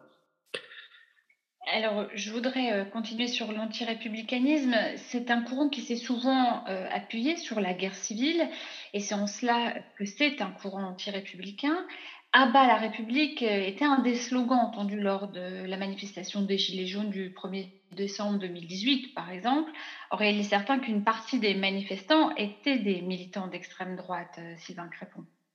Alors oui, alors je, suis toujours un peu mal à l'aise lorsqu'on parle du mouvement des Gilets jaunes, parce que euh, bon, il y, a des travaux qui commencent à sortir maintenant sur ce mouvement, qui est un mouvement, euh, on, l'a vu, on commence à s'en rendre compte, qui est extrêmement disparate, euh, qui était composé de gens qui étaient de sensibilités euh, extrêmement différentes, qui ensuite, en plus, ont été parfois infiltrés et drainés par, par différents, différents partis politiques, différents groupuscules, certains d'extrême gauche, certains d'extrême droite, ce qui fait que ce n'était pas à chaque fois les mêmes discours lorsque localement il était on va dire, euh, drivé ou, euh, ou infiltré par, euh, par des, militants de telle ou telle tendance. Donc je pense qu'il faut, faut rester extrêmement prudent. Maintenant, ce qu'on peut voir, c'est que au sein de l'extrême droite électorale, donc on peut dire le Rassemblement national, euh, c'est sûr que alors Marine Le Pen a mené son entreprise de dédiabolisation, donc au niveau du discours, mais elle a également mené une dédiabolisation au niveau structurel, euh, de façon assez médiatique d'ailleurs, en écartant des figures qui pouvaient paraître euh, un petit peu trop radicales. Mais il faut voir que tous les radicaux ne sont pas partis, qu'au sein du Rassemblement national, il y a encore des gens qui en font partie, qui font partie soit des mouvements catholiques traditionnalistes extrêmement virulents, soit des mouvements euh, néo-fascistes. On sait qu'il y a des très proches de Marine Le Pen qui font des quenelles à, tour de bras sur, euh, sur les réseaux sociaux. Donc, euh, j'ai envie de dire, il y, a, quand même un courant encore au sein de ce parti, un courant anti-républicain, quoi que puisse en dire Marine Le Pen. Alors, je ne sais pas ce qu'il pèse véritablement, mais en tout cas, on lui permet d'exister au sein de ce parti politique. Je ne dirais pas que c'est un courant, mais en tout cas, il y a des personnalités euh, qui, euh, qui, qui, ont euh, véritablement cette dimension anti-républicaine et qui, et qui s'expriment au sein de ce parti politique. Alors, la violence n'est pas un monopole de l'extrême droite, mais la différence, c'est que l'extrême gauche a accepté le cadre républicain, alors que l'extrême droite ne l'accepte pas. Alors, je suis désolée de rater euh, effectivement certains euh, éléments des, Gilets jaunes avec l'attaque du ministère euh, de Benjamin Griveaux ou de l'arc de, le saccage de l'Arc de Triomphe. mais il n'y a plus que l'extrême droite pour contester le cadre républicain. La violence sur les personnes, la violence sur les institutions aussi, comme si la République était illégitime à leurs yeux. Et euh, dans l'ouvrage publié récemment par Jean-Michel de Cugis, Marc Le Plongeon et Pauline Guéna, La Poudrière, un des Gilets jaunes ultra euh, précise S'il faut tuer un policier, nous le ferons. Euh, Sarah Proust, la question de l'usage de la violence et de l'extrême droite. Je crois que c'est un sujet intéressant parce qu'il ramène encore une fois à cette, à cette au fait que la République et l'extrême droite sont toujours face à face et que au fond, euh, vous, vous, le disiez, si la question de la République euh, est légitime, mais il faut quand même à chaque fois se rappeler que l'histoire de l'extrême droite est perlé de violences extrêmement fortes. C'était le cas du courant anti des réfusards, évidemment, les camelots du roi, Maurras en 1900, pour les camelots du roi, justifie, enfin théorise même, hein, c'est pas qu'il justifie, c'est qu'il théorise l'usage de la violence en disant que la violence, c'est au service de la raison.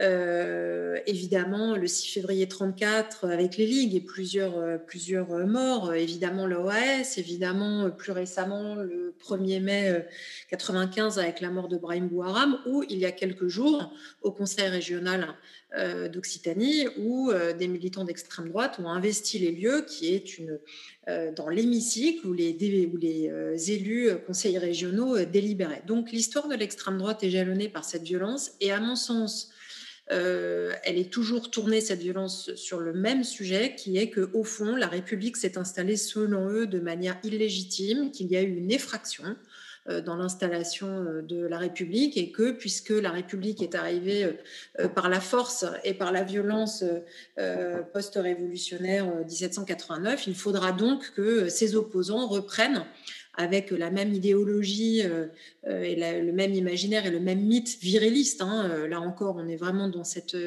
dans cette dynamique-là, reprendre le pouvoir par la force. Donc, non seulement cette histoire est, jalonnée, mais je dirais même qu'elle est euh, c'est pas seulement un fait, c'est aussi une volonté de la part de l'extrême droite d'avoir toujours une expression liée à la violence pour montrer sa capacité à surprendre, pour montrer sa vitalité, parfois surjouer hein, sa vitalité aussi dans des moments où elle était le plus faible, mais pouvoir aussi euh, faire cette épreuve de force, faire peur aussi, parce que ça joue aussi beaucoup sur un climat euh, d'anxiété et du corps social, hein, qui peut aussi être un peu en difficulté face à ces accès de violence. On l'a vu au moment des manifestations, en tout cas les franges très extrême droite des, Gilets jaunes.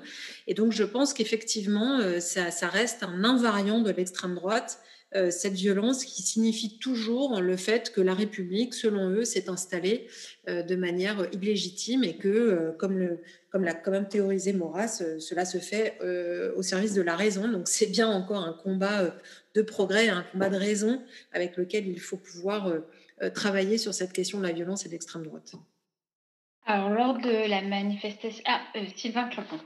Non, je voulais juste ajouter, il y, a, un ouvrage qui vient de sortir sous la direction de Isabelle Sommier euh, sur la violence politique en France, justement, aux presses de Sciences Po. Et il y a mon, collègue Nicolas Lebourg, que je citais tout à l'heure, qui est un historien spécialiste de l'extrême droite, qui a fait justement un, un, un, bilan de la violence euh, en milieu politique et notamment des agressions physiques, euh, pas seulement les attentats, mais aussi, et qui montre, alors j'ai plus les chiffres en tête, mais qu'une part extrêmement significative de la violence dans l'univers politique, violence au sens d'agression physique. Je ne parle pas des manifestations, mais je parle vraiment d'agression contre des personnes. C'est lié dans une très très forte majorité à la mouvance de l'extrême droite. Donc il y a vraiment cette dimension, euh, il y a toujours cette culture de la violence, de la, force physique hein, qui véhicule et qui émane de ce milieu et qui le caractérise dans le champ politique aujourd'hui. Brahim Mamouche oui, effectivement, cette violence, elle est, est, une des caractéristiques. Elle est parfois physique, elle est souvent euh, verbale. Euh, Moi-même ayant été qualifié d'ennemi, jamais un opposant politique m'a considéré comme un ennemi. On peut être opposant, on peut être voilà concurrent, ne pas partager les mêmes avis, les mêmes options politiques, les mêmes choix de, vie ou de société, mais euh, c'est ça fait partie du débat démocratique euh, sain, habituel. Par contre, dans le cas de l'extrême droite, je suis systématiquement qualifié d'ennemi. Donc il y a une violence véritable, même dans le l'autre, ça avait été dit tout à l'heure. Euh, donc on va jusqu'à la volonté de détruire. Donc euh, voilà, quand on utilise des termes de, voilà de, ce type-là, il est clair que, que, la violence est, intrinsèque et, qu'elle est là. Euh, elle, profite. Les gilets jaunes sur la commune d'Ayange, au moment des gilets jaunes, c'est une commune qui a euh, exposé des gilets jaunes euh, à la place de, la devise liberté, égalité, fraternité. Donc elle a recouvert la devise euh, républicaine, là aussi, les jaunes, ce qui veut tout dire. Pour moi, là, il y a également violence. Il y a, il y a violence de ce qui est exposé, de ce qui est dit, de la manière dont c'est dit. Et, et, et, et dans les passages, encore une fois, à l'acte, concrètement, il y a des vraies violences. L'histoire du secours populaire, couper l'électricité et le chauffage en plein hiver, c'est un acte de violence. Donc, la, de manière très caractéristique et très significative, on a régulièrement des phénomènes de, violence euh, agis ou euh, exprimés. J'habite ici depuis 30 ans, comme mes parents et puis les leurs, ceux qui ramenaient de la mine d'antan, un peu de charbon dans leur sueur. Je viens du nord de l'hexagone, on est dimanche, il est 20h, c'est ma terre depuis que je suis môme, mais là j'ai honte d'y être facteur. Elle avait pourtant un beau nom, ma commune des nains. Mais vu la haine dans ses suffrages, moi je déménage. Elle avait pourtant un beau nom, commune des nains Beaumont. Mais vu la haine dans ses suffrages, je déménage. Je déménage.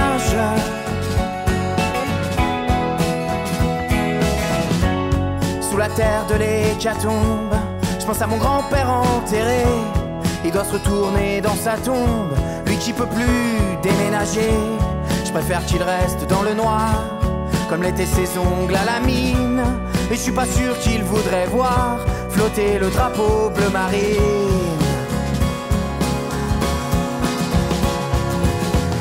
Elle avait pourtant un beau nom, ma commune des nains Beaumont mais vu la haine sur ses visages, moi je déménage.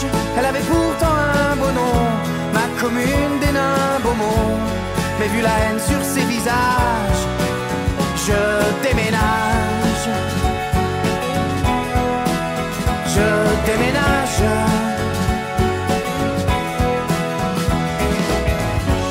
Je suis rien de plus qu'un petit facteur qui va au marché le mardi mais qui est très observateur. Quand je cligne de l'œil, je photographie. Et si je te dis bonjour des yeux, entendant tes lettres, tes factures, sais qu'il y a une chance sur deux que t'aies voté pour une ordure. Elle avait pourtant un beau nom, ma commune des nains Beaumont. Mais vu la haine dans le voisinage, moi je déménage. Elle avait pourtant un beau nom, ma commune des nains Beaumont. Mais vu la haine dans le voisinage, je déménage.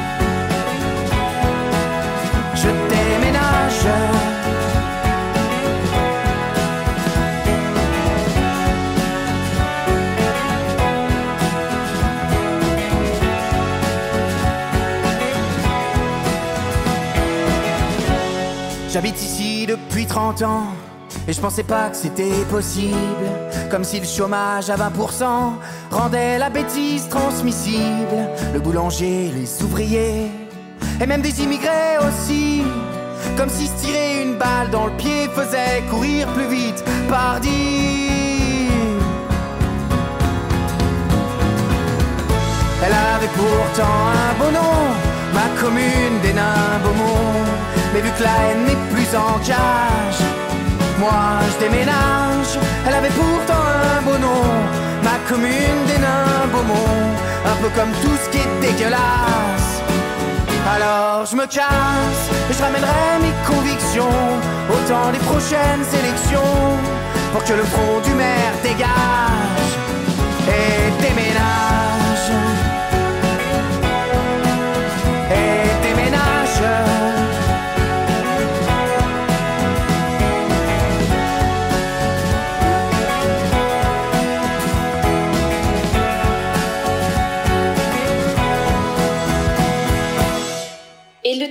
que vous venez d'écouter est Hénin Beaumont de Gauvin Cers. Euh, il illustre parfaitement le débat de ce dimanche consacré à l'extrême droite et aux enjeux qu'elle représente pour la République.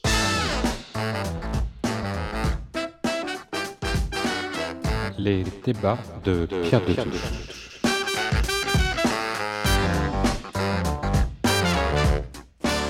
Alors, lors de la manifestation du 26 janvier 2014, intitulée Jour de colère en latin, Dies Irae,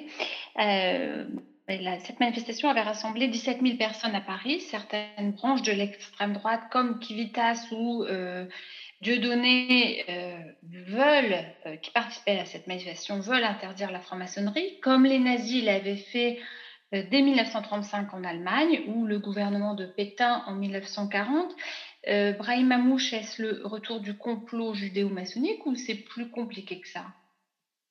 Ah bah, de toute façon, euh, dans l'inconscient collectif euh, autour de cette fachosphère, il y a toujours cette question du complotisme. Euh, complotisme à tous les niveaux. Complotisme judéo-maçonnique, complotisme vis-à-vis forces étrangères, complotisme vis-à-vis de l'islam, complotisme vis-à-vis des vaccins, complotisme vis-à-vis de tout. tout est analysé sur cette version de on nous dit pas tout, on nous cache, les choses sont ailleurs, vous verrez, nous, on n'est pas comme ça, euh, clairement, on nous ment, on nous a trahis. Euh, donc il y a cette, cette vraie culture euh, du complotisme, c'est indéniable, c'est indéniable.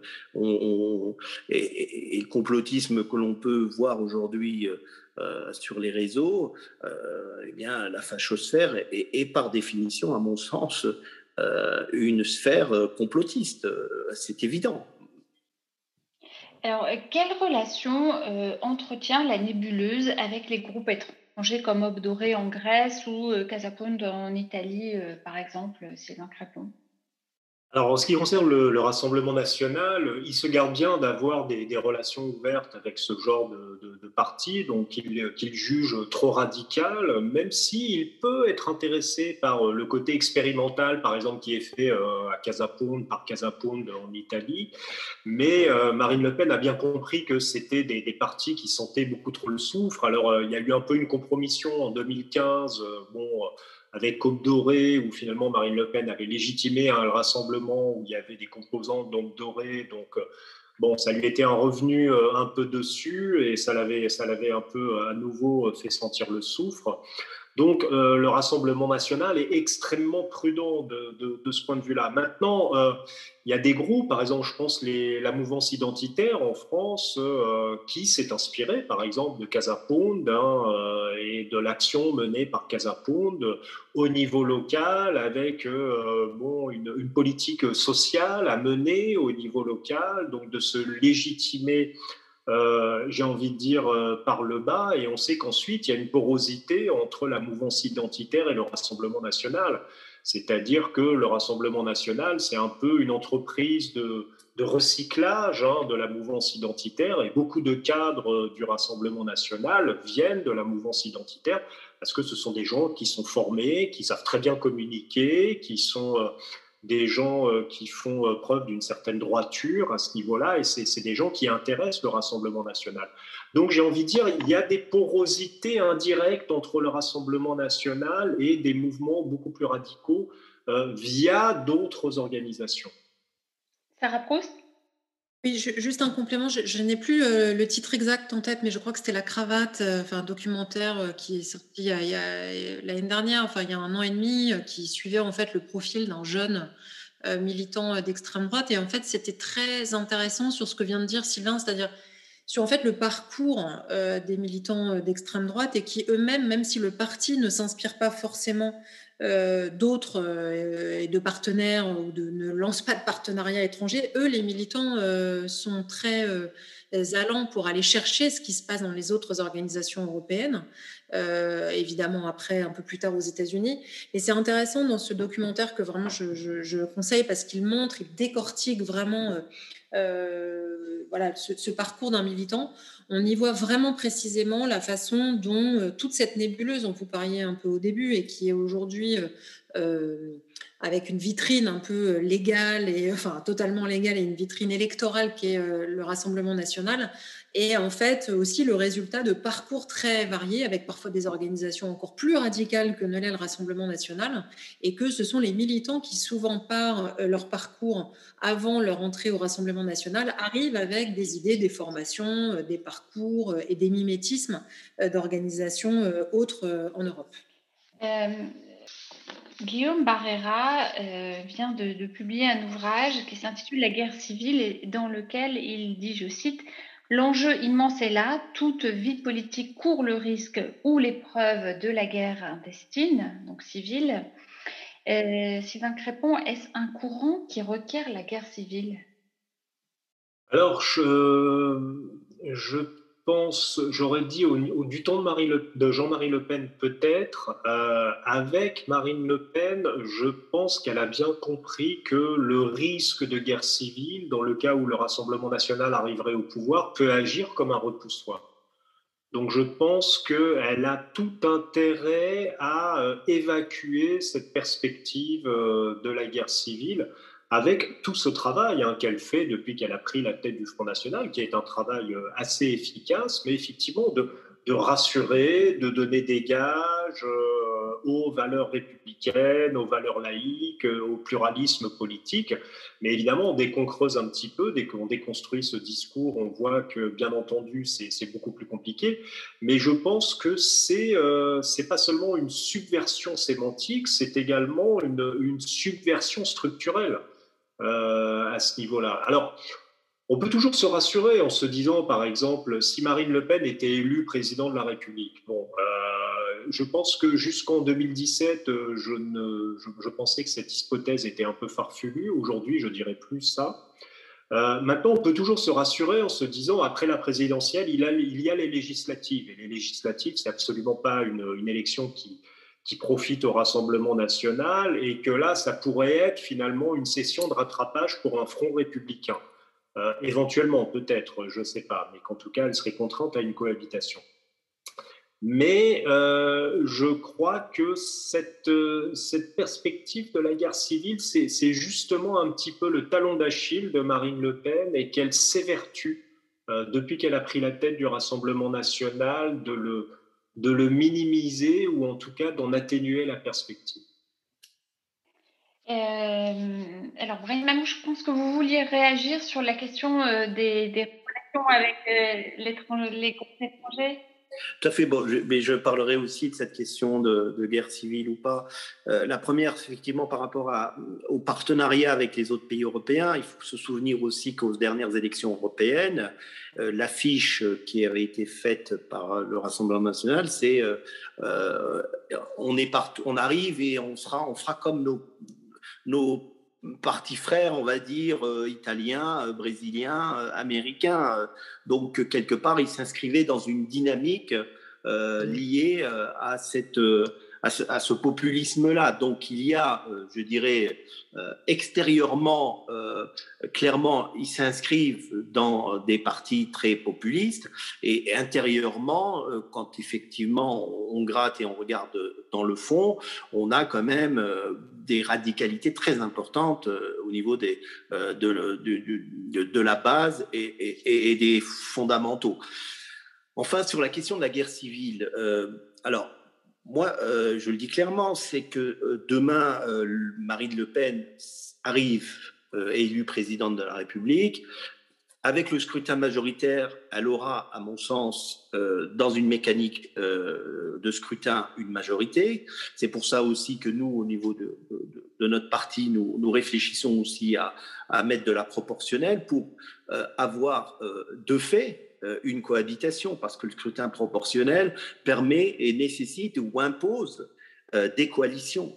Et, là, euh, c'est une forme aussi de protection vis-à-vis d'une hégémonie qui pourrait venir en cas d'élection d'une Marine Le Pen aux prochaines élections. Ce que je ne crois pas d'ailleurs, parce que justement, euh, il y a cette crainte que si elle est élue, derrière, euh, le pays ne pourrait pas être gouverné, même avec une majorité. Ça sera euh, une opposition de la rue, voire des violences plus importantes. Parce que nous avons encore en France des corps intermédiaires qui ne sont pas aujourd'hui sous obédience, on va le dire comme ça, euh, d'extrême droite. Ce sont des, corps intermédiaires qui sont profondément républicains et attachés à la question sociale. Donc, euh, et, il est clair que ces corps intermédiaires, l'opposition politique, les partis politiques qui, qui seront dans ce séisme, si cela devait se produire en recomposition complète, il y aurait une, une opposition et euh, dans la Chambre et euh, dans les rues. Et, je crois que ce serait le réveil, effectivement, de, de, tous les corps intermédiaires euh, unis à tous les partis républicains. Donc il y a de vrais risques de, de troubles à l'ordre public, comme euh, si on ne peut pas parler de guerre civile, mais de vrais risques de troubles à l'ordre public. Et je rappelle aussi qu'aujourd'hui, tout est géopolitique. C'est-à-dire que même au niveau international, l'arrivée d'une Marine Le Pen euh, et d'une majorité d'extrême droite remettrait en cause toutes nos alliances internationales. Ça, il faut en avoir conscience, y compris européennes. Or, aujourd'hui, on sait que l'Europe est la solution et fait partie des solutions. Et, dans le monde, la France pèse aussi grâce à l'Europe. Et l'Europe pèse dans le monde grâce à la France. Mais euh, demain, nous serions dans une disqualification complète et un manque de leadership euh, qui serait indéniable. Et nous ne pouvons pas euh, aujourd'hui aller sur cette voie-là parce qu'elle serait désastreuse, elle serait disqualifiante et elle serait mortelle pour ce que nous connaissons euh, de la République et comme nous l'envisageons et de la place de la France dans le monde. Voilà ce que je, voulais préciser. Alors, pour terminer ce débat, je voudrais vous poser à tous les trois la même question, et peut-être une des questions les plus importantes euh, de ce débat. Que doit-on faire? Que peut-on faire pour lutter contre la progression du euh, Rassemblement national? Sarah Proust, alors, si euh, j'exclus euh, les réponses que j'ai déjà apportées sur, mais qui sont plutôt des sujets électoraux, euh, de rassemblement des camps, de travail avec les abstentionnistes, etc. Ça, on va dire que je l'ai déjà dit. ce qui me semble aujourd'hui majeur, si je prends trois axes, le premier, c'est d'arrêter de prendre les électeurs pour des idiots. ça a l'air banal de le dire comme ça, et notamment les électeurs du Front National. Et je le dis d'autant plus que j'ai probablement fait partie de cette gauche-là pendant quelques années qui était euh, persuadé qu'en expliquant le, Front National, le, programme du Front National, en décryptant le programme du Front National, euh, eh bien, les électeurs allaient euh, tout d'un coup divorcer de ce parti qui disait des choses aussi horribles. eh bien, en fait, quand on se rend compte que c'est pas en décryptant et en décortiquant qu'on fait le travail, parce qu'il y a beaucoup de gens qui sont au fond d'accord avec ces propositions-là.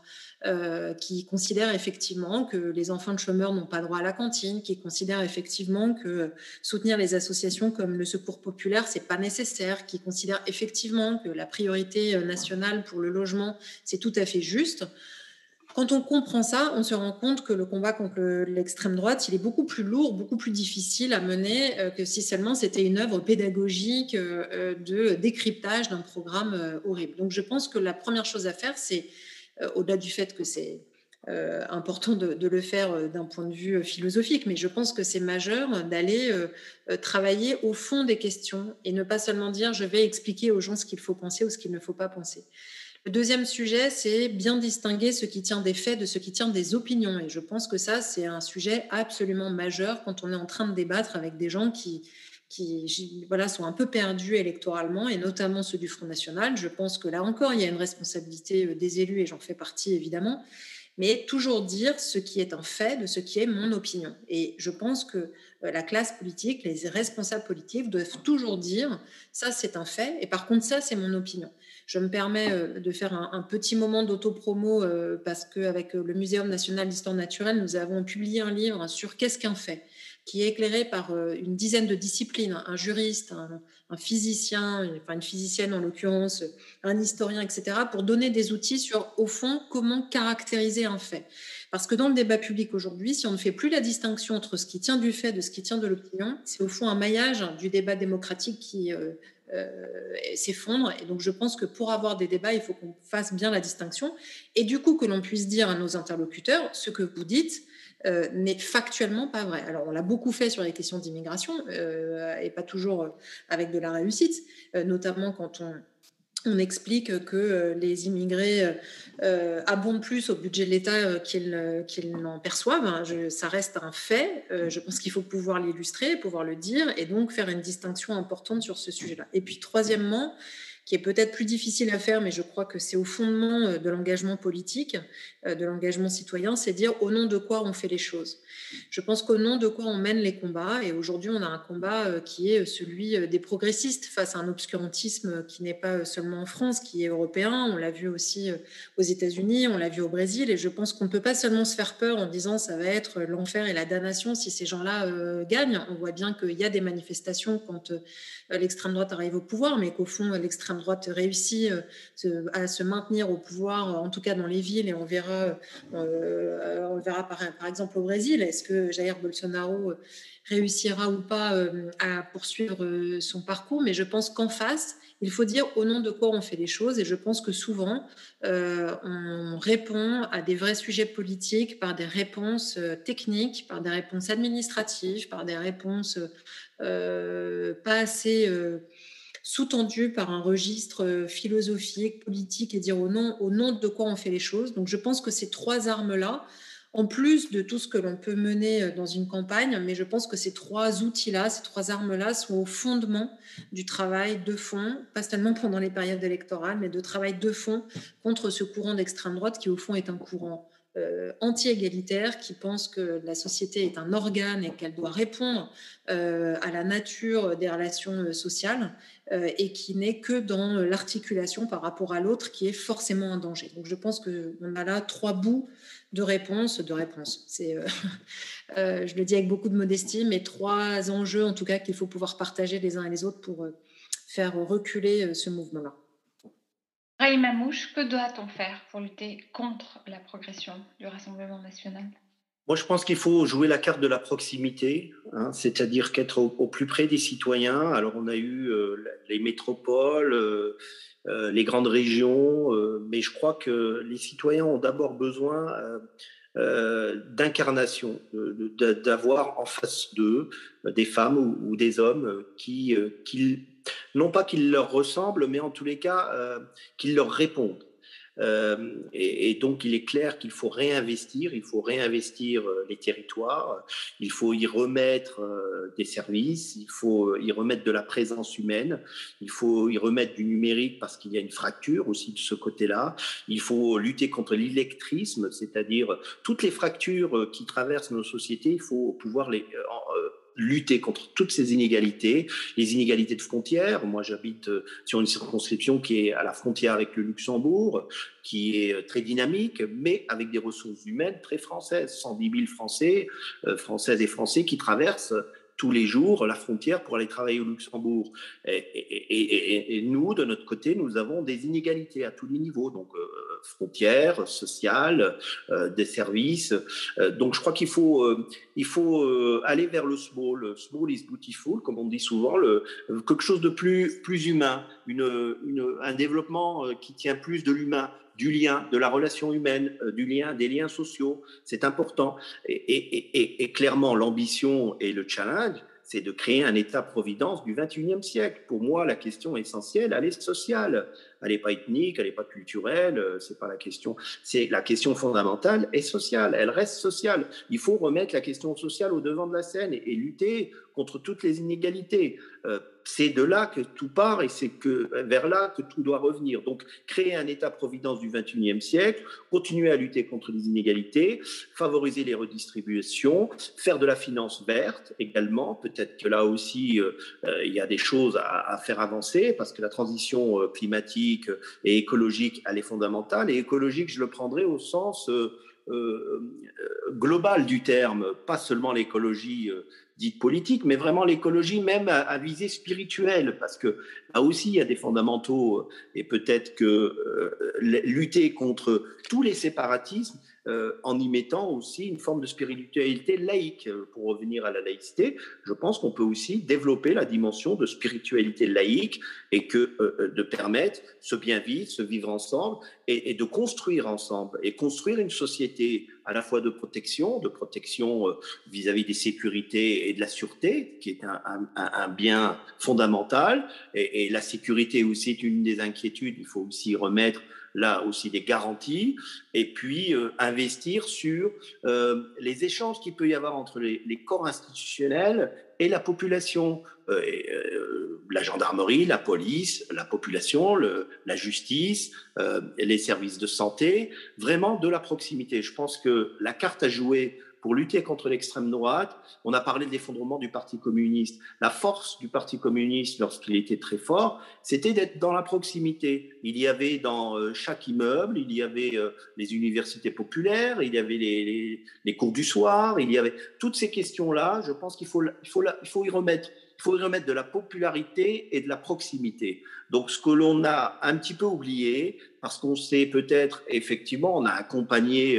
euh, je dirais, une forme un peu de changement, une mutation sociologique, mais euh, aujourd'hui, il faut peut-être, les, je dirais, les deux jambes, à mon sens, proximité et popularité, pour lutter contre le populisme, et notamment le national-populisme. Sylvain Crépon, que doit-on faire pour lutter contre la progression du Rassemblement national? Alors, je suis, toujours un petit peu mal à l'aise quand on me pose cette question parce qu'on m'oblige à me sortir de, mon, de, ma, de ma posture euh, un peu d'observateur, euh, tenu un peu une neutralité. Non, je dirais juste euh, au, regard de mon expérience de terrain, parce que j'ai fait beaucoup de terrain auprès de, de, jeunes militants, d'électeurs, de sympathisants du Rassemblement national et, du Front national, j'ai toujours été un peu, un peu interloqué par le fait que dans le, un peu dans le malaise social que peuvent euh, exprimer les gens que j'ai interviewés. Alors, ce n'est pas tous des gens qui étaient forcément en rupture sociale, mais enfin, quand même, beaucoup. Euh, je me suis rendu compte que sur leur trajectoire, ils n'avaient, raconté, ils n'avaient rencontré que le Rassemblement national. Ils n'avaient rencontré que le Front national. Et c'est toujours quelque chose où, je me dis, mais, bon sang, quoi, que qu'ont fait les autres, les autres partis politiques. Et, et je me dirais, alors euh, on, confond souvent euh, s'intéresser au sort des électeurs du Front National ou du Rassemblement National et reprendre les idées du Rassemblement National. Et ça, je pense que c'est une erreur qui est absolument fondamentale. Et je pense qu'il faut euh, s'intéresser au sort de ces électeurs, à leurs conditions sociales, leurs conditions politiques, leurs conditions culturelles, mais ce qui ne veut pas dire, bien entendu, reprendre les idées du parti pour lequel ils votent. Et ça, je pense que c'est un enjeu absolument fondamental.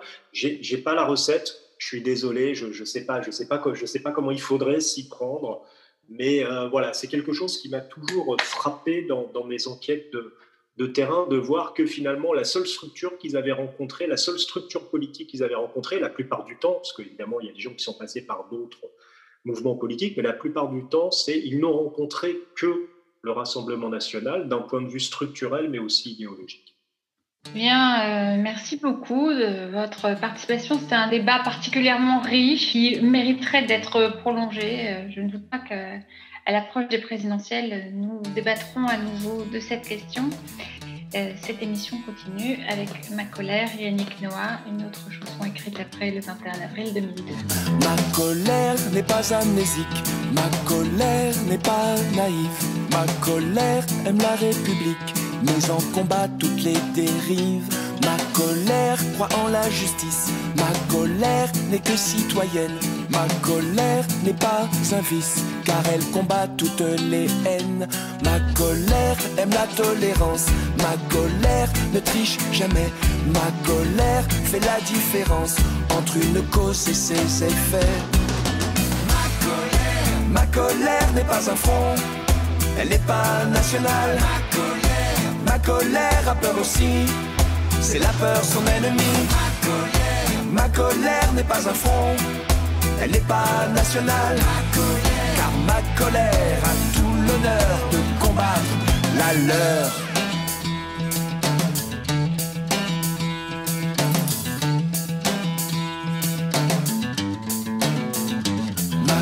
Colère n'est pas stratégique Ma colère est sans défense, ma colère n'a pas de rhétorique pour insulter l'intelligence. Ma colère n'est pas un mensonge, ma colère est pleine d'espoir. Ma colère n'est plus un songe quand tout le rêve est un cauchemar. Ma colère, ma colère n'est pas un front, elle n'est pas nationale. Ma colère, ma colère a peur aussi, c'est la peur son ennemi. Ma colère ma colère n'est pas un front, elle n'est pas nationale. Car ma colère a tout l'honneur de combattre la leur.